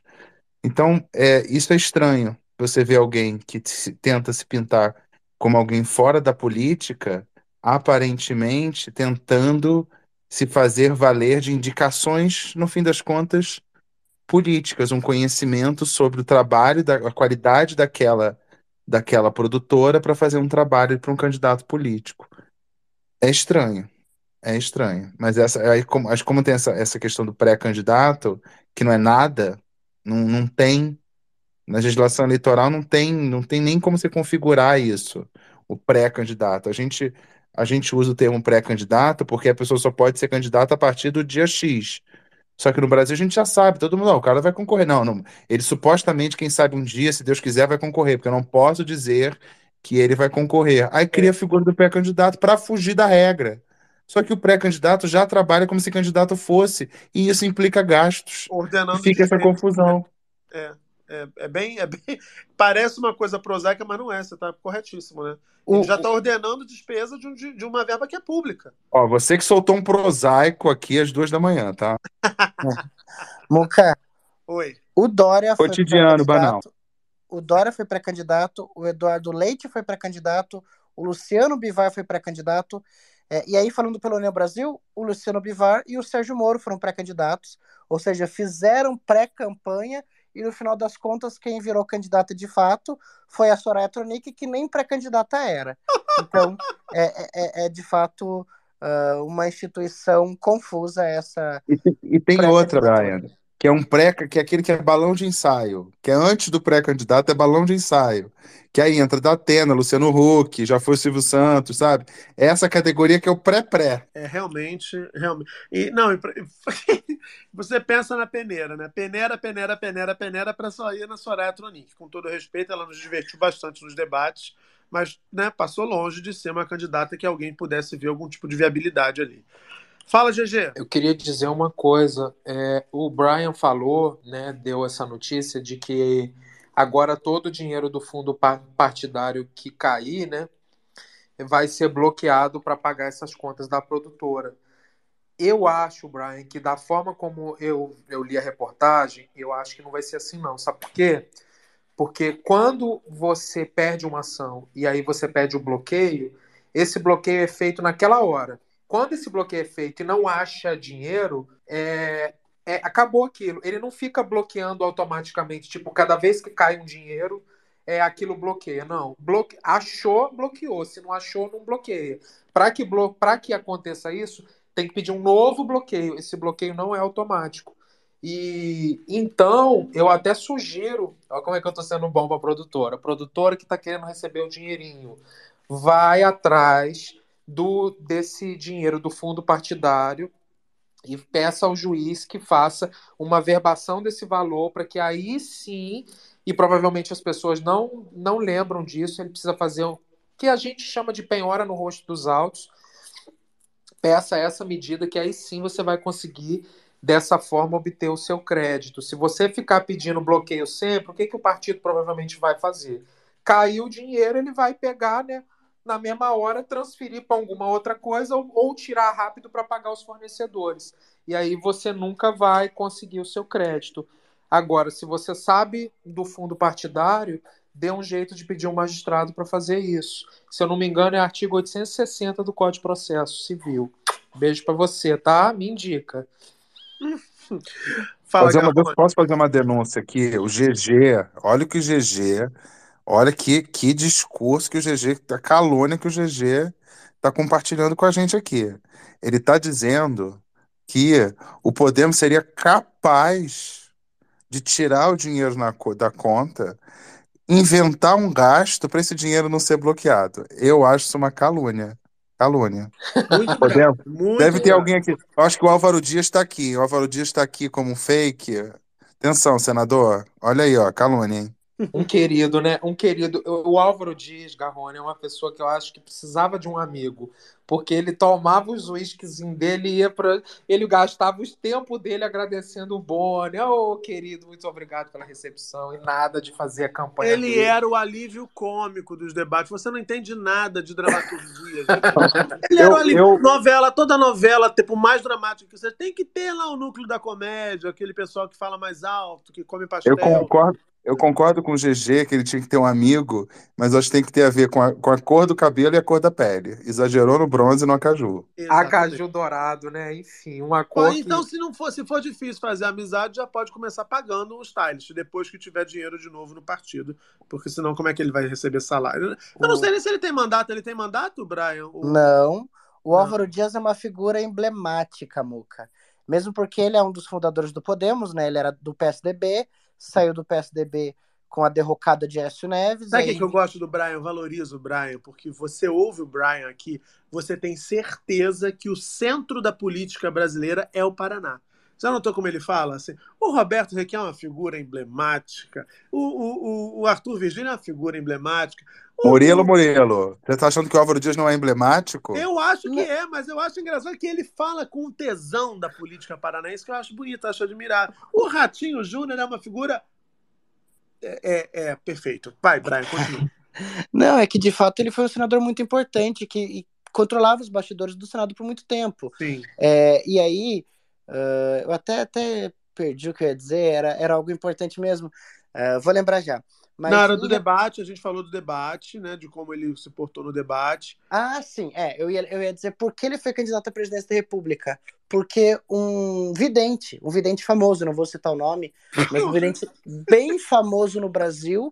diz- inclusive, esse vidente foi em programas aí de rede nacional. Falou que ele ia ganhar, é verdade. É, e ele acreditou nisso. Isso não- e, e parece piada, mas o vidente mandou cartas para Álvaro Dias, que teve a visão de que Álvaro Dias seria presidente da República. É, e, e quem colocou o Muca rindo? Porra, ele é uma figura muito emblemática. Não, mas não por isso, não só por isso. Claro, mas amigo, claro. ele é Mas é emblemático porque ele, ele cavou a própria cova dele na política. Ele foi 30 anos senador. E aí, em 2018, como a campanha dele não estava pegando tração, ele teve a brilhante ideia de dizer que iria chamar o Sérgio Moro, então juiz, para ser ministro. O Sérgio Moro nunca desmentiu isso. E ele fazia, ele tinha lá, sei lá, 10 segundos na TV, e ele usava os 10 segundos dizendo que se fosse eleito, Sérgio Moro seria ministro dele. Ele, obviamente. Ministro do STF, ministro do STF. É, é, ministro do STF, exatamente. É, seria a indicação dele. E aí, uh, Sérgio Moro nunca negou, nunca revelou o voto no primeiro turno. Ele, obviamente, não foi ao segundo turno. E o, o Bolsonaro convidou Sérgio Moro para ser ministro da Justiça, de olho na vaga do STF, que futuramente foi de Nunes Marques. É, mas, quando uh, Álvaro Dias perde a eleição, pensando em disputar de novo, quatro anos seguintes, ele se aproxima de Sérgio Moro é, e filia Sérgio Moro. E quando o Sérgio Moro briga com Bolsonaro, o Álvaro Dias vê, então, é, tentando se manter senador, vê no, no Moro a possibilidade de fazer o partido dele crescer como nunca e ter um presidente. O fato é que o afilhado político não só deixa o Podemos na merda, como inclusive é, disputa a vaga do próprio Álvaro Dias e derruba o Álvaro Dias. O Álvaro Dias, que era imbatível, fazia mais de 70% dos votos em todas as eleições que disputava, acabou perdendo pela primeira vez, ficando em terceiro lugar, porque o próprio afilhado puxou o tapete dele. É, é, por essas e outras que ele é emblemático, Muca. Porque ele conseguiu colocar na política o cara que não tinha apoio de ninguém. É, ele foi o único cara que apoiou e no final levou uma faca nas costas. É, pois é, tá certo. É, enfim, emblemático. Fala, GG. Amigo, o Rick Tere Beatles botou assim: não precisa, GG. Existe cisbajude teimosinha e a ordem automática. É, o cisbajude é um sistema que tem. É Yorubá isso aí? Que porra Não. é essa que ele tá falando? Ele lê uma coisa, o GG, o GG é aquela pessoa. Ele parou naquele momento lá atrás, há uns 15 minutos, em que ele falou que o bloqueio na conta não é definitivo, que se não tiver dinheiro, desbloqueia. É. Aí ele parou e ficou com, aquela, com aquilo na cabeça. Ficou Não aquilo fiquei, ali. não. Aí chegou um comentário, aí ele, aí ele interrompe a conversa e volta para 15 minutos. É Matrix. Ele volta 15 minutos no tempo e começa assim. E Amigo, fala em fulano, línguas. fulano falou que tem um Gebaju, que não sei o quê. Que... e ninguém tá entendendo uma porra nenhuma. Querida, querida, me ajuda a te ajudar, minha linda. Gente, Cisbajude é a nova tribo do No Limite, é isso, né, GG? Isso, isso, tem, a- tem a, exatamente. Cisbajude, Canecalon e, e a Teté. O Cisbaju de teimosinha é um sistema desenvolvido, tá? Que veio, que, que existe à disposição dos magistrados, que é para mandar essa ordem. A diferença dele para o Bacenjude, que era o sistema anterior e que ainda é utilizado, o Bacen, o Bacenjude, é, o juiz manda a ordem, faz o bloqueio e se não encontrar, ele ele ele não bloqueia, você precisa pedir de novo. O, cis, o cisbaju de teimosinha, ele funciona da mesma forma, porém, ele fica tentando achar a grana em 30 dias. Se não conseguir, também aquilo expira. Você pode pedir a renovação e aí, por mais 30 dias, fica o sistema tentando bloquear a grana. De qualquer forma, esse bloqueio ele precisa ser renovado sempre. Agora, a minha, a minha orientação seria ele usar por um outro sistema. É ele pedir a penhora do valor que sabe que vai vir de crédito. Como é fundo partidário, é mais fácil, porque sabe que aquele crédito tem dia, tem hora, tem data para cair. Então é mais fácil a produtora falar: Olá, tudo bem, senhor magistrado? De acordo com o artigo 860 do Código, faça a penhora ou averbe a penhora desse valor, porque este valor vai em todo para mim, porque eles estão me devendo, do que ficar pedindo esses bloqueios. E era isso. Mas obrigado Perfeito. pela contribuição do Cis Baju de Teimosinha. Perfeito. Vamos ouvir o Garrone agora que a gente vai mudar de assunto já na sequência. Fala, Garrone.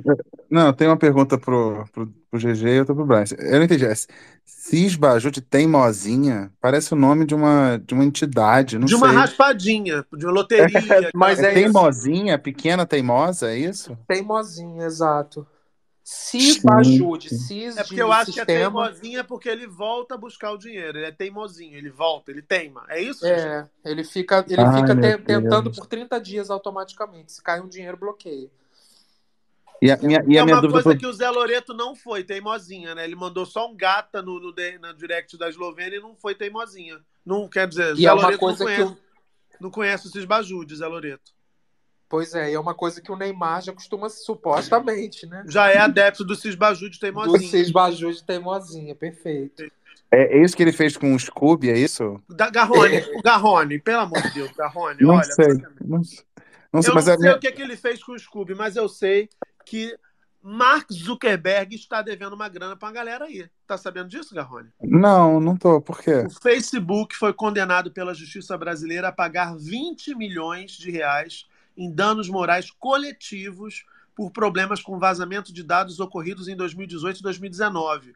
Outros 5 mil reais devem ser desembolsados para indenizar individualmente cada internauta afetado que entrar com ação contra a empresa. A sentença, proferida pela 29ª Vara Civil de BH, engloba duas ações coletivas diferentes protocoladas pelo Instituto Defesa Coletiva, que tratam de vazamento de dados por meio do Facebook, do aplicativo Messenger e do WhatsApp, que pertencem à Meta, empresa do Zuck.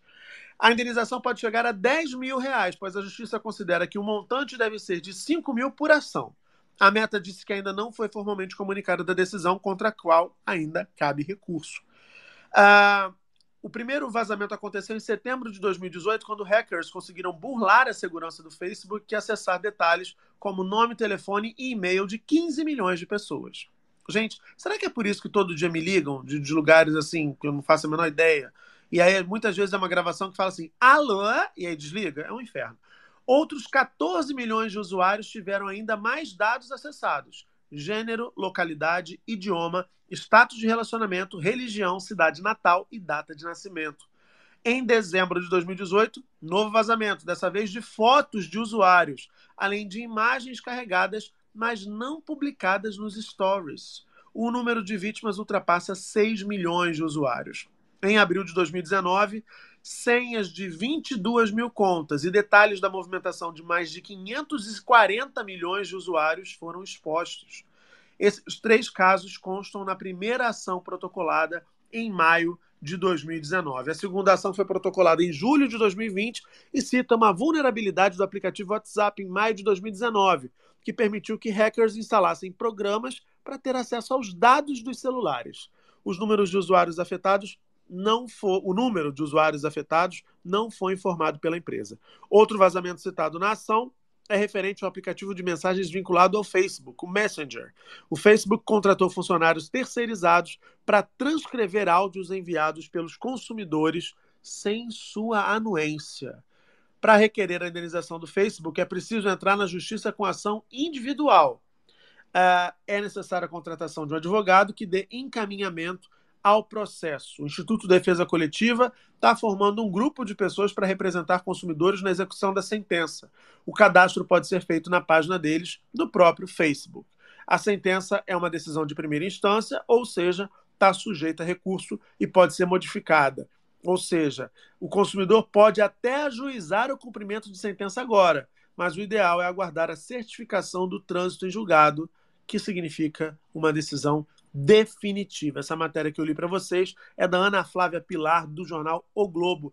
GG, qual é a sua aposta? Essa sentença vai ser reformada ou Zuckerberg corre o, o risco de perder uma graninha para os brasileiros aí que tiveram seus dados vazados? Ai, Muca, eu acho muito pouco. Pro... Eu acho que muito. Pro... Assim, chute do chute no feeling. Eu acho que provavelmente ele vai ser condenado por danos morais coletivos.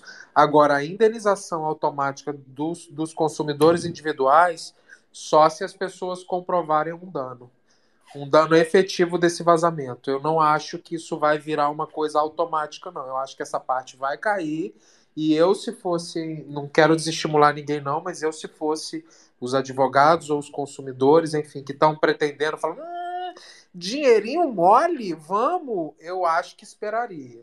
Até porque depois, se você consegue receber o dinheiro e de alguma forma utiliza esse dinheiro, depois vem, opa, opa, opa, vamos devolver o dinheirinho, vamos devolver o dinheirinho que a decisão caiu, e aí vai acontecer com vocês, né?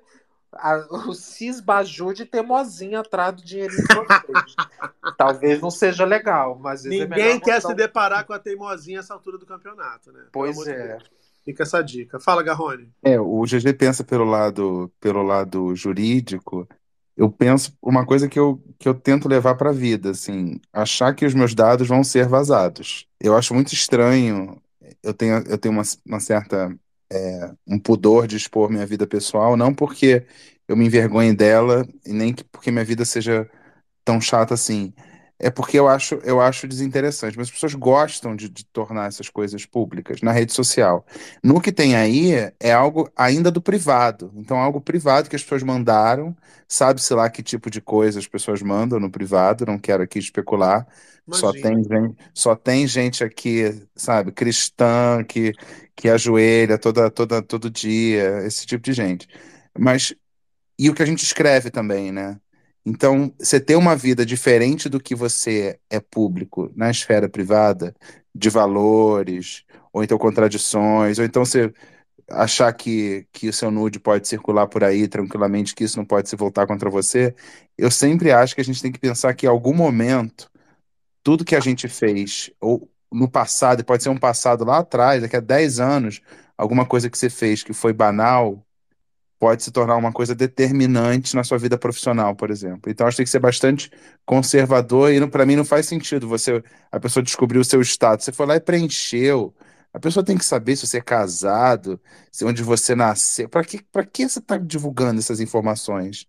Isso é uma coisa que eu sempre me preocupo e eu acho que as pessoas banalizam e ficar dando CPF para tudo quanto é gente. Não, CPF, eu... CPF eu acho absurdo. E, e é difícil porque você você vira o antipático do rolê, né? Você chega na farmácia. E tem coisa do desconto, né? Você vai abrir mão do desconto. É, eu não isso. abro mão do desconto do remédio. É. O meu tem, vou comprar um remédio, tem desconto? Claro! Eu quero, e tá meu CPF. lá. E eu fico recebendo ligação o dia inteiro. Então, Eu também já, eu já reclamei no Rio e em São Paulo, tem dois números. Eu reclamei um no Rio e no São Paulo. Continuo recebendo ligação. Eu estou nesse momento proibido, estou proibido de usar a função telefone do meu celular. Porque se eu, se eu deixar o telefone para tocar, ele vai tocar o dia inteiro. Então eu sou proibido de usar essa função. Por quê? Os meus dados vazaram. É inconveniente. Se outro tipo de dado tivesse vazado, será que teria um transtorno? tão- acho que eu não, acho que eu não tenho tantos esqueletos no armário, não. Mas ter esqueletos no armário e sair compartilhando tudo na rede social, por mais que seja privado, ou até no WhatsApp, é, é perigoso. É A Vaza Jato está aí para mostrar isso pra gente, né? É, o, o- os dados eles são o petróleo desse tempo, desse nosso tempo, né? As empresas elas matam e morrem para conseguir dados de usuários, porque os dados eles possibilitam, entre muitas coisas, aqui falando para a audiência, campanhas de publicidade mais assertivas, né? Mais nichadas e mais voltadas para um público específico, que é aquele público-alvo de cada produto.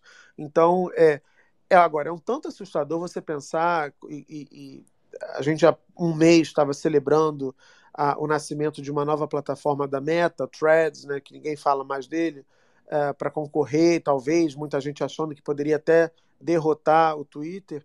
Mas você pensar na concentração dos seus dados na mão de um único grupo econômico, com o poderio que a Meta tem, e com a capacidade que já demonstrou ter de burlar qualquer regramento ah, em esfera internacional para atender seus próprios interesses e os interesses do mercado. Você pensar que a empresa contratou gente para transcrever áudios enviados pelo Messenger sem a anuência dos consumidores é absurdo demais, né, minha gente? É absurdo demais. Agora, a gente não sabe se isso não está acontecendo agora aqui no Twitter, se isso não acontece com as conversas que a gente faz pelo WhatsApp. O WhatsApp lançou recentemente, inclusive para mim já atualizou, a possibilidade de você, além de mandar áudios, você mandar vídeos. Você manda mensagens de vídeo agora pelo WhatsApp também. Né? Você segura o botãozinho de áudio ali, aparece uma câmera e você grava. Então, assim, não é, não é preciso ter bola de cristal para imaginar que vai ter muita gente mandando nude, mandando é, é, conteúdo, é, é, entre aspas, comprometedor ou conteúdo íntimo por esse recurso. Gente jovem, gente menor de idade, gente que pode estar conversando, inclusive, com potenciais agressores do outro lado sem conhecer. Então, assim, isso tudo é o que o Garrone falou. O tráfego vai aumentar bastante, é óbvio que vai. E se um dia a nuvem cai na nossa cabeça e tudo isso vem à tona? É muito louco pensar, realmente é muito louco pensar, e acho que a gente vive um- uma época em que a gente confia demais nas big techs, né? É, no dia que teve, dois anos atrás, um dia que caiu Google, o, o Facebook, o WhatsApp e Instagram simultaneamente, parecia, eu, tra- eu trabalhava numa redação, era remoto, que a pandemia estava bombando, mas eu estava conectado aos amigos né, para produzir ah, o conteúdo da coluna. Gente, ninguém sabia como fazer, não tinha, não tinha jornalismo naquele dia, porque caiu tudo. A gente de- desenvolveu um grau de dependência dessas big techs que é assustador. Do ponto de vista de dependermos delas como ferramentas para que a gente execute nossas atividades mais cotidianas, inclusive as de trabalho, e também de dependência para estar no mundo em 2023. Eu, eu acho, e, e volto a dizer, já falei disso aqui no Space, a gente vê muitos avanços no- na, na, na esfera internacional, nos debates, mais avanços nos debates do que em ações efetivas. Mas, importante registrar os debates sobre a questão da emergência climática, eu acho que regular a questão das informações, das atuações das, das grandes companhias de tecnologia, das redes sociais, não regular conteúdo, mas regular responsabilidade, estabelecer responsabilidade, eu acho fundamental. O mundo está ficando refém de uma meia dúzia de três bilionários, e o que a gente vê aqui, por exemplo, nessa plataforma, já dá a demonstração de quão dispostos eles estão a ignorar completamente o usuário final para atender as- apenas as próprias expectativas. Enfim, acho que isso no final não pode dar bom. Fala, Garrone. Eu vou, eu vou acrescentar, concordo, assino embaixo, ponto parágrafo. Tem uma coisa que a gente tem que pensar também, o poder que essas plataformas têm, e a gente já viu, é, você, você mencionou isso é, de forma breve, e eu vou exemplificar. O caso da eleição, da primeira eleição, do, a primeira eleição, a eleição do Donald Trump, esperamos que seja a única, é, em que o Facebook foi usado para você conseguir, para você não, para a campanha conseguir direcionar conteúdo bem específico, acionando gatilho. Essa, essa é, a, é, a, é a investigação. Parte disso, ou boa parte disso está provada, é difícil provar quem é, acionou esse gatilho, a suspeitas sejam seja o governo russo. Enfim, mas isso, esse, essa parte do governo russo pode, pode não precisa, não precisa incluir isso no raciocínio. Mas a ideia é de que você consegue ter um conteúdo específico para despertar gatilhos emocionais que vão gerar uma, um medo que te faça votar num candidato que seja o candidato da lei e da ordem. Então, se você é alguém religioso, você é afetado por um conteúdo X que, que aciona um gatilho religioso. Se você é uma pessoa é, que é amante das armas, vai ter um gatilho para acionar é, aqueles, aquela, sua, aquela sua fragilidade. Então, as, as redes sociais participam disso, que no fim das contas, você falou em posicionar você no mundo, e o que a gente tem hoje é posicionar você em um mundo. Pessoas que estão consumindo um ecossistema de informação tão específico que, apesar dela ser sua vizinha, ela não compartilha nenhum conteúdo com você. E como as, as redes sociais, é, o material da, da rede social, a matéria-prima da rede social é a sua atenção, a rede social é voltada para priorizar o escândalo. E o que é escândalo? Para a extrema-direita, é alguma coisa que ameace a família. Para a esquerda, talvez seja uma chacina por policiais é, no, numa, numa cidade litorânea de São Paulo. Hipoteticamente, se isso acontecesse. Então, elas capitalizam em cima do escândalo, do choque, e, e, e como a gente vê que os escândalos são diferentes, você vai criando visões de mundo diferentes e uma sociedade cada vez mais polarizada. Uma sociedade cada vez mais polarizada que faz enriquecer poucas empresas, como o Murilo ressaltou, pessoas vivendo em mundos completamente à parte.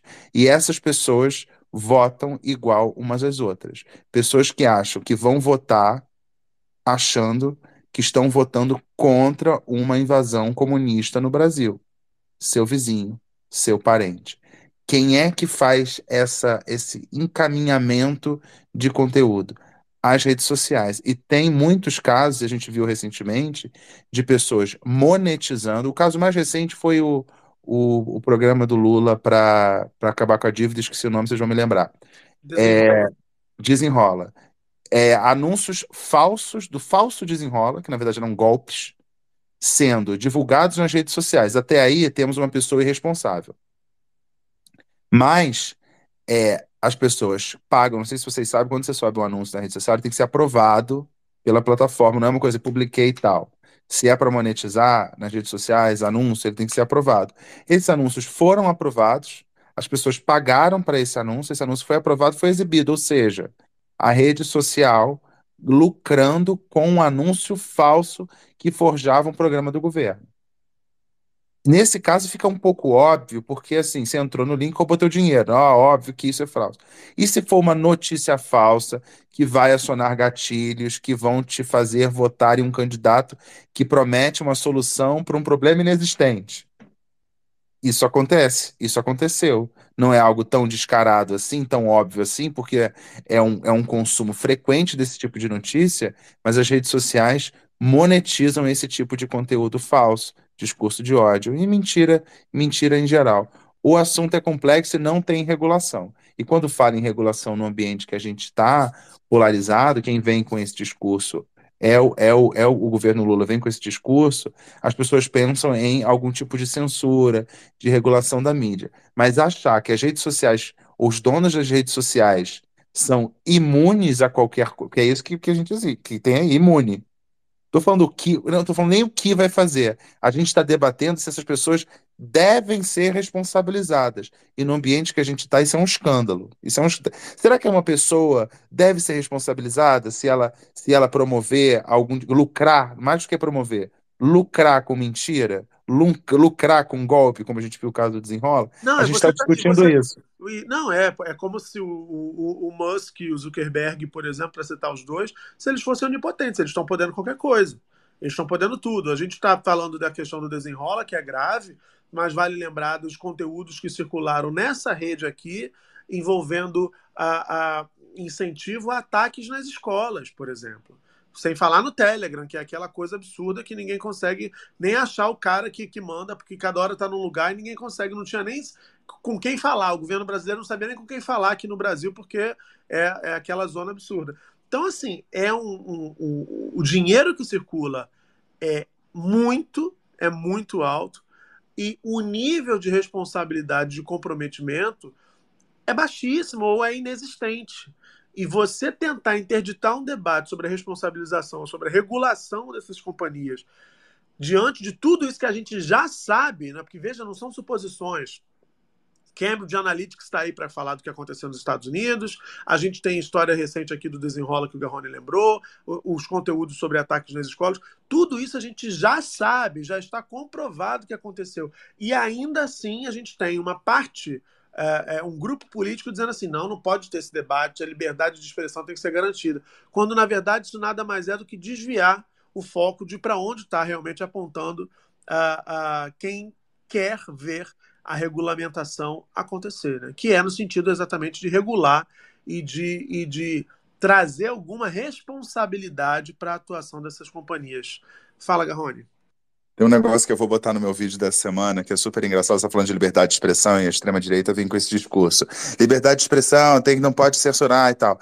Aí eu vi um vídeo que está circulando nos grupos bolsonaristas do PL Jovem, que é uma coisa super jovem, super descolada, assim, tipo, parece o programa livre dos anos 90.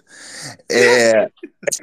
e eles estavam falando assim, porque o professor ele não pode falar tudo que ele quiser. Ele pode ter liberdade de expressão, mas naquele espaço ele é um funcionário público. Ele, esse é o discurso da extrema-direita, né? A liberdade de expressão cessada só do professor. Mas eu queria pro propor uma, uma hipótese aqui, com base numa notícia que saiu essa semana, ou semana passada, de uma indústria farmacêutica que atrasou o, o, a divulgação, não, a, a, a pesquisa de um, não de pesquisa, mas a venda de um remédio é, para o HIV ainda mais, mais, mais eficaz. Ele atrasou porque isso atrapalhava o business plan da empresa farmacêutica. Essa é a notícia. Você fica imaginando, você é dono de uma rede social. E esse mês rendeu. Eu estou fazendo uma, uma, um caso hipotético e, digamos, simplista, mas vocês vão entender o raciocínio. O dono de uma rede social, assim, esse mês, gente, a gente não deu tanto dinheiro. O que, que a gente faz? Ah, vamos, vamos, vamos deixar correr mais o discurso de ódio, porque aí você ganha mais atenção das pessoas, a gente vende mais publicidade e, e mês que vem a gente, a gente compensa esse prejuízo. Por uma decisão técnica, você consegue gerar mais receita de fato, mas em cima de quê? Você consegue ter uma interferência da empresa para decidir o grau de tensão da rede social. Olha, olha o poder que você tem. E é o grau de tensão não da rede social, mas de países, de pessoas, falar, de democracias. Todo, de democracias, né? É um poderzão, né? Poder gigante. Agora, o Garrone contou pra gente aí, GG, essa lembrou dessa história da empresa, né? Essa notícia circulou na semana passada que teria atrasado a, a divulgação de um, de um medicamento mais eficaz para o tratamento da AIDS, porque isso furava ali os planos de negócios. E hoje, né, na, na verdade, nessa terça-feira, saiu a notícia de uma empresa também do ramo farmacêutico que fez um acordo com uma família de uma mulher cujas células ajudaram na criação de vacinas como a da poliomielite. Você tá aí, Barruca? Conta essa história pra gente? Está em condições, minha linda? Ou tá comendo pequi? Estou aqui sim. Esse, é isso foi uma notícia, né, Muca? Muito importante que saiu na noite desta terça. Isso. Que impactou a sociedade. Tá, tá e... improvisando para abrir o link. Olha que maravilhoso. Perfeito. Mas foi, foi é, bem, foi bem. Foi tão sutil. Foi tão sutil, ninguém notou, né? Que ele tava gerando blá blá blá, né? Pois é, menino. Essa é uma notícia importante, né, gente? Importante, né, GG? Impactou a sociedade. Nesta é... terça-feira, não foi, né? Da indústria farmacêutica, não é? Envolvendo vacinas, né, GG? Na noite desta. Na verdade, Muca, não foi na noite desta terça, foi na noite da segunda, né? Foi não é nenhuma notícia terça. mais. Aquele. Foi na noite dessa terça, minha linda. Foi, na foi noite dia da... primeiro, hoje que. Ah, é verdade. Né, hoje, querida? Tá certo, a notícia é muito importante, muito urgente. Perfeito. Foi na noite desta terça. Maravilhoso. GG, deixa eu dar você- uma dica, deixa eu dar uma dica. Você, como estrela do jornalismo mundial, nunca Ah. xoxe o editor, tá? O editor tá sempre certo. Por favor, né? Ele gosta de viver perigosamente. Ele gosta. Perfeito. É o Mas famoso corrigir pro mal, né? Corrigir pro mal é errar, né? Mas É então, GG, a notícia, a notícia seria sobre o quê? Versaria sobre o quê essa notícia? O quê, eu vou, Rolando eu, Lero? vou eu vou fazer um balanço para você agora, Muca. Como diria Sônia Abrão, faz um balanço pra gente. Farei. Fá, balança, balança pra mim. Olha, não pode falar uma besteira que você já entra na putaria. Enfim, a Putaria, notícia meu do jornal. A maldade está na sua cabeça, sua imunda. Vai. A matéria do jornal O Globo, tá? Vamos lá. Aspas. A família de Henrietta Lacks, cujo genoma revolucionou a medicina moderna, chegou a um acordo com a, a Thermo Fisher, empresa de biotecnologia que utilizou as células dela sem o seu consentimento, sem o seu consentimento, anunciaram os advogados nesta terça. Não foram revelados os termos do acordo, alcançando quase dois anos depois que uma denúncia foi apresentada no estado americano de Maryland. Sabia nem que tinha um estado com esse nome. Enfim, Você aspas. sabe o que significa Maryland, né? Sei, ué. Terra da Maria. Maryland. Perfeito. Maryland, exato. Perfeito. Tá aí. Que é, que é vizinho, né, do, de, de onde o Michael Jackson morava, né? Que é Neverland. Neverland. Isso. Que é da mesma família, né? Da mesma família etimológica de Rolândia. Já falamos com gente de E Rolândia. de Gilmelândia. E de Gilmelândia. Perfeito. Enfim. Garrone, eu, eu amo Garrone com os conhecimentos da, da cultura pop que ele solta, que ninguém imagina que Garrone com essa foto, né? Conheça Gilmelândia, mas ele conhece, ele é, ele é rasteiro também, gente. Ele é rasteiro. Vai, Gigi. Enfim, as, abre aspas, as partes estão satisfeitas por terem encontrado uma maneira de resolver este assunto fora dos tribunais. Fecha aspas. Disseram os advogados da família Lex, Ben Crump, Chris Seeger em um comunicado, e talvez esses sobrenomes estejam todos errados. O termo Fisher Scientific Inc. confirmou a informação com as mesmas palavras dos advogados da família. Tá, então não precisava ter dito, né? Em 1951. Tá criticando a matéria do Globo, que maravilha. Não! Do- do- E na verdade da AFP, tá? A matéria, né? O Globo só tá publicando, mas Da é uma AFP, das mais exato. prestigiosas agências internacionais. Mas você tá se sentindo à vontade do Que eu alto de toda a sua experiência inclusive. no jornalismo para criticar. Você que não sabia nem da existência de Maryland, quer criticar a AFP. Perfeito, tá tudo certo. Você sabe que eu não li, eu sempre leio de quem que é notícia, né? Quando eu vi a AFP, eu falei assim, ai meu Deus, isso é, isso é Ah, o provavelmente repórter que abreviação, assina com sigla, igual a abreviação de algum jornalista. Ah, Não vou ler não, porque eu não tenho certeza. Ele já, já pensou assim, não, eu tenho cultura, isso aqui eu conheço, é tipo JFK, FHC, JK, não vou falar isso não, perfeito. Um beijo para FP. Enfim, aspas. Em 1951, Henrietta Lacks, então com 31 anos, morreu de câncer de colo de útero no Hospital John Hopkins, em Baltimore. Durante as tentativas de curá-la, células extraídas de seu tumor foram enviadas para um pesquisador sem o seu consentimento. O pesquisador logo percebeu que suas células, rebatizadas de células HLA, eram extraordinárias porque podiam ser cultivadas in vitro, ou seja, fora do corpo humano, e se multiplicar infinitamente. Isso permitiu que laboratórios de todo o mundo desenvolvessem vacinas, especialmente contra a poliomielite, assim como tratamentos contra o câncer e algumas técnicas de clonagem. A família de Henrietta Lacks tomou conhecimento disso somente na década de 70 e foi apenas com o best-seller A Vida Imortal de Henrietta Lacks, publicado em 2010 por Rebecca Sklut, acho que é isso, que entendeu o alcance disso. Aspas. Estão há, 70, estão há 70 anos usando suas células e a família Lacks não recebeu nada em troca desse roubo. Denunciou sua neta, Kimberly Lacks, em 2021, quando a família disse que pretendia apresentar uma denúncia e acusou a Thermo Fisher Scientific de lucrar com a comercialização das células. Nesta terça, Henrietta Lacks completaria 103 anos. A empresa não respondeu às perguntas da AFP sobre o assunto. Essa notícia é tão louca, né? E esse space totalmente roteirizado vai costurar aqui. Você vê, em 1951, roubaram as células extraídas do tumor da dona Henriqueta, que até então tinha 31 anos, né? Então ela era uma mulher de 1920.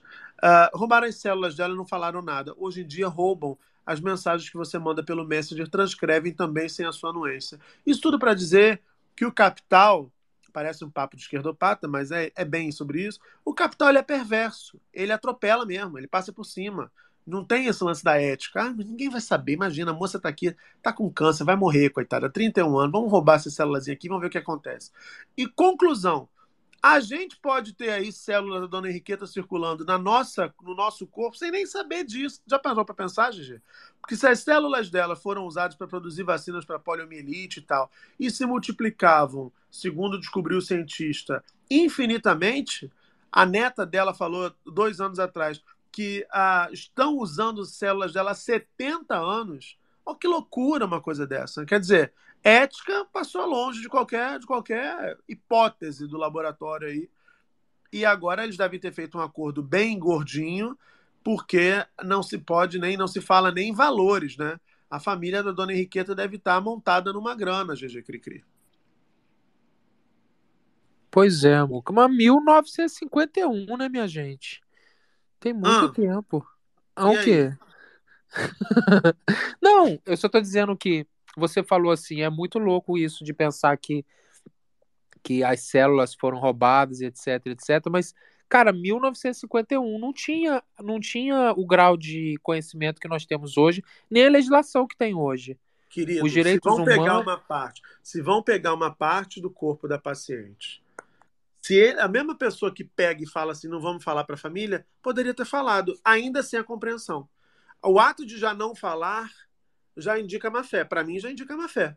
Porque se você tem a intenção de fazer um estudo a partir daquela célula, você vai comunicar à família. Olha, vocês concordam? Ela tá, coitada, ela tá numa situação muito grave.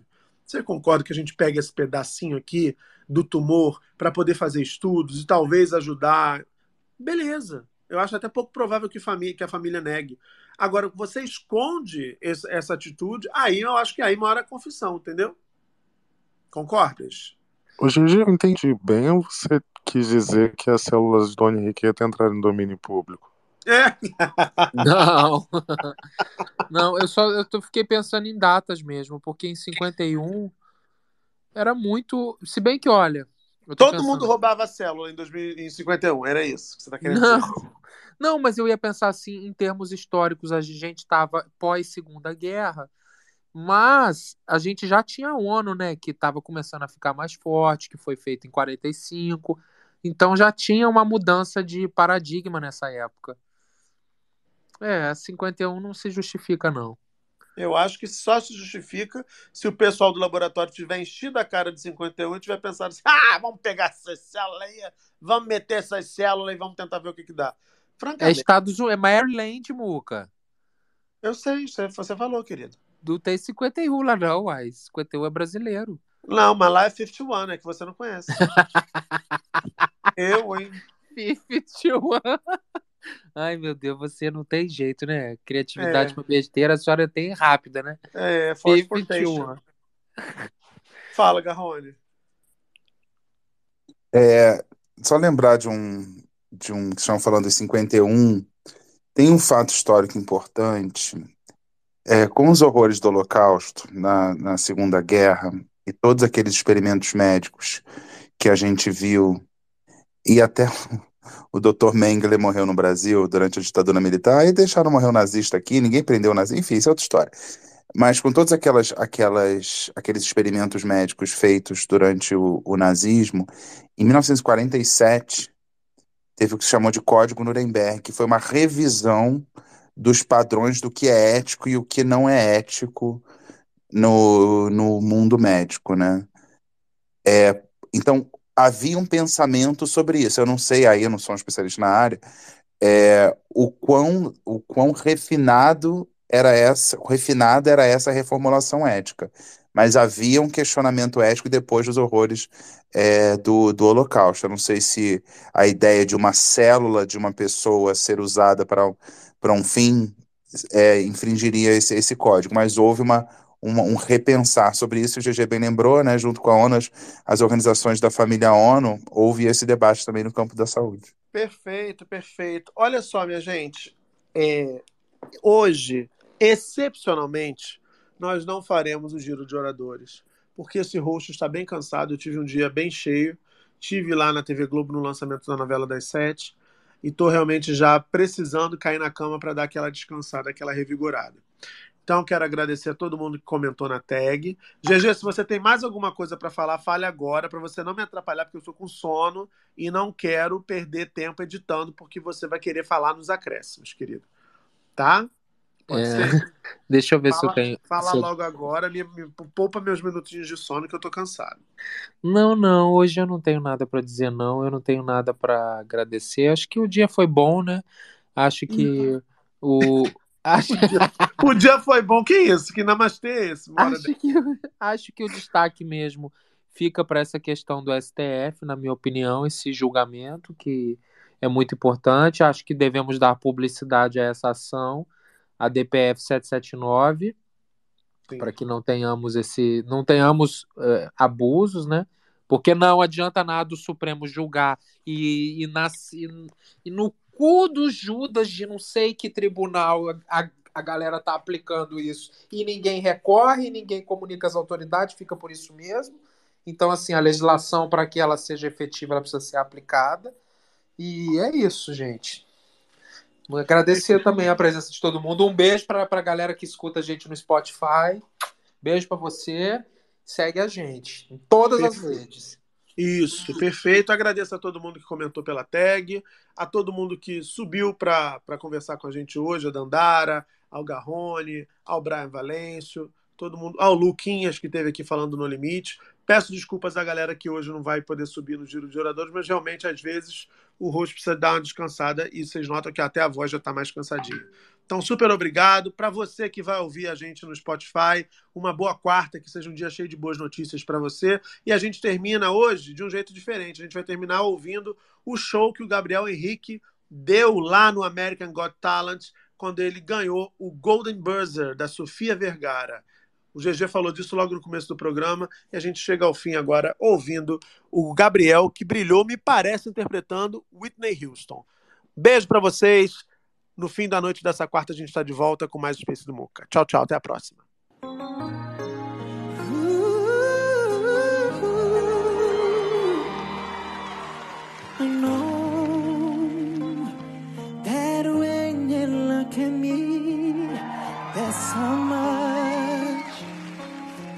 You just don't see. But if you would only take the time, I know in my heart you find. Oh, girls scared sometimes. Who is always strong?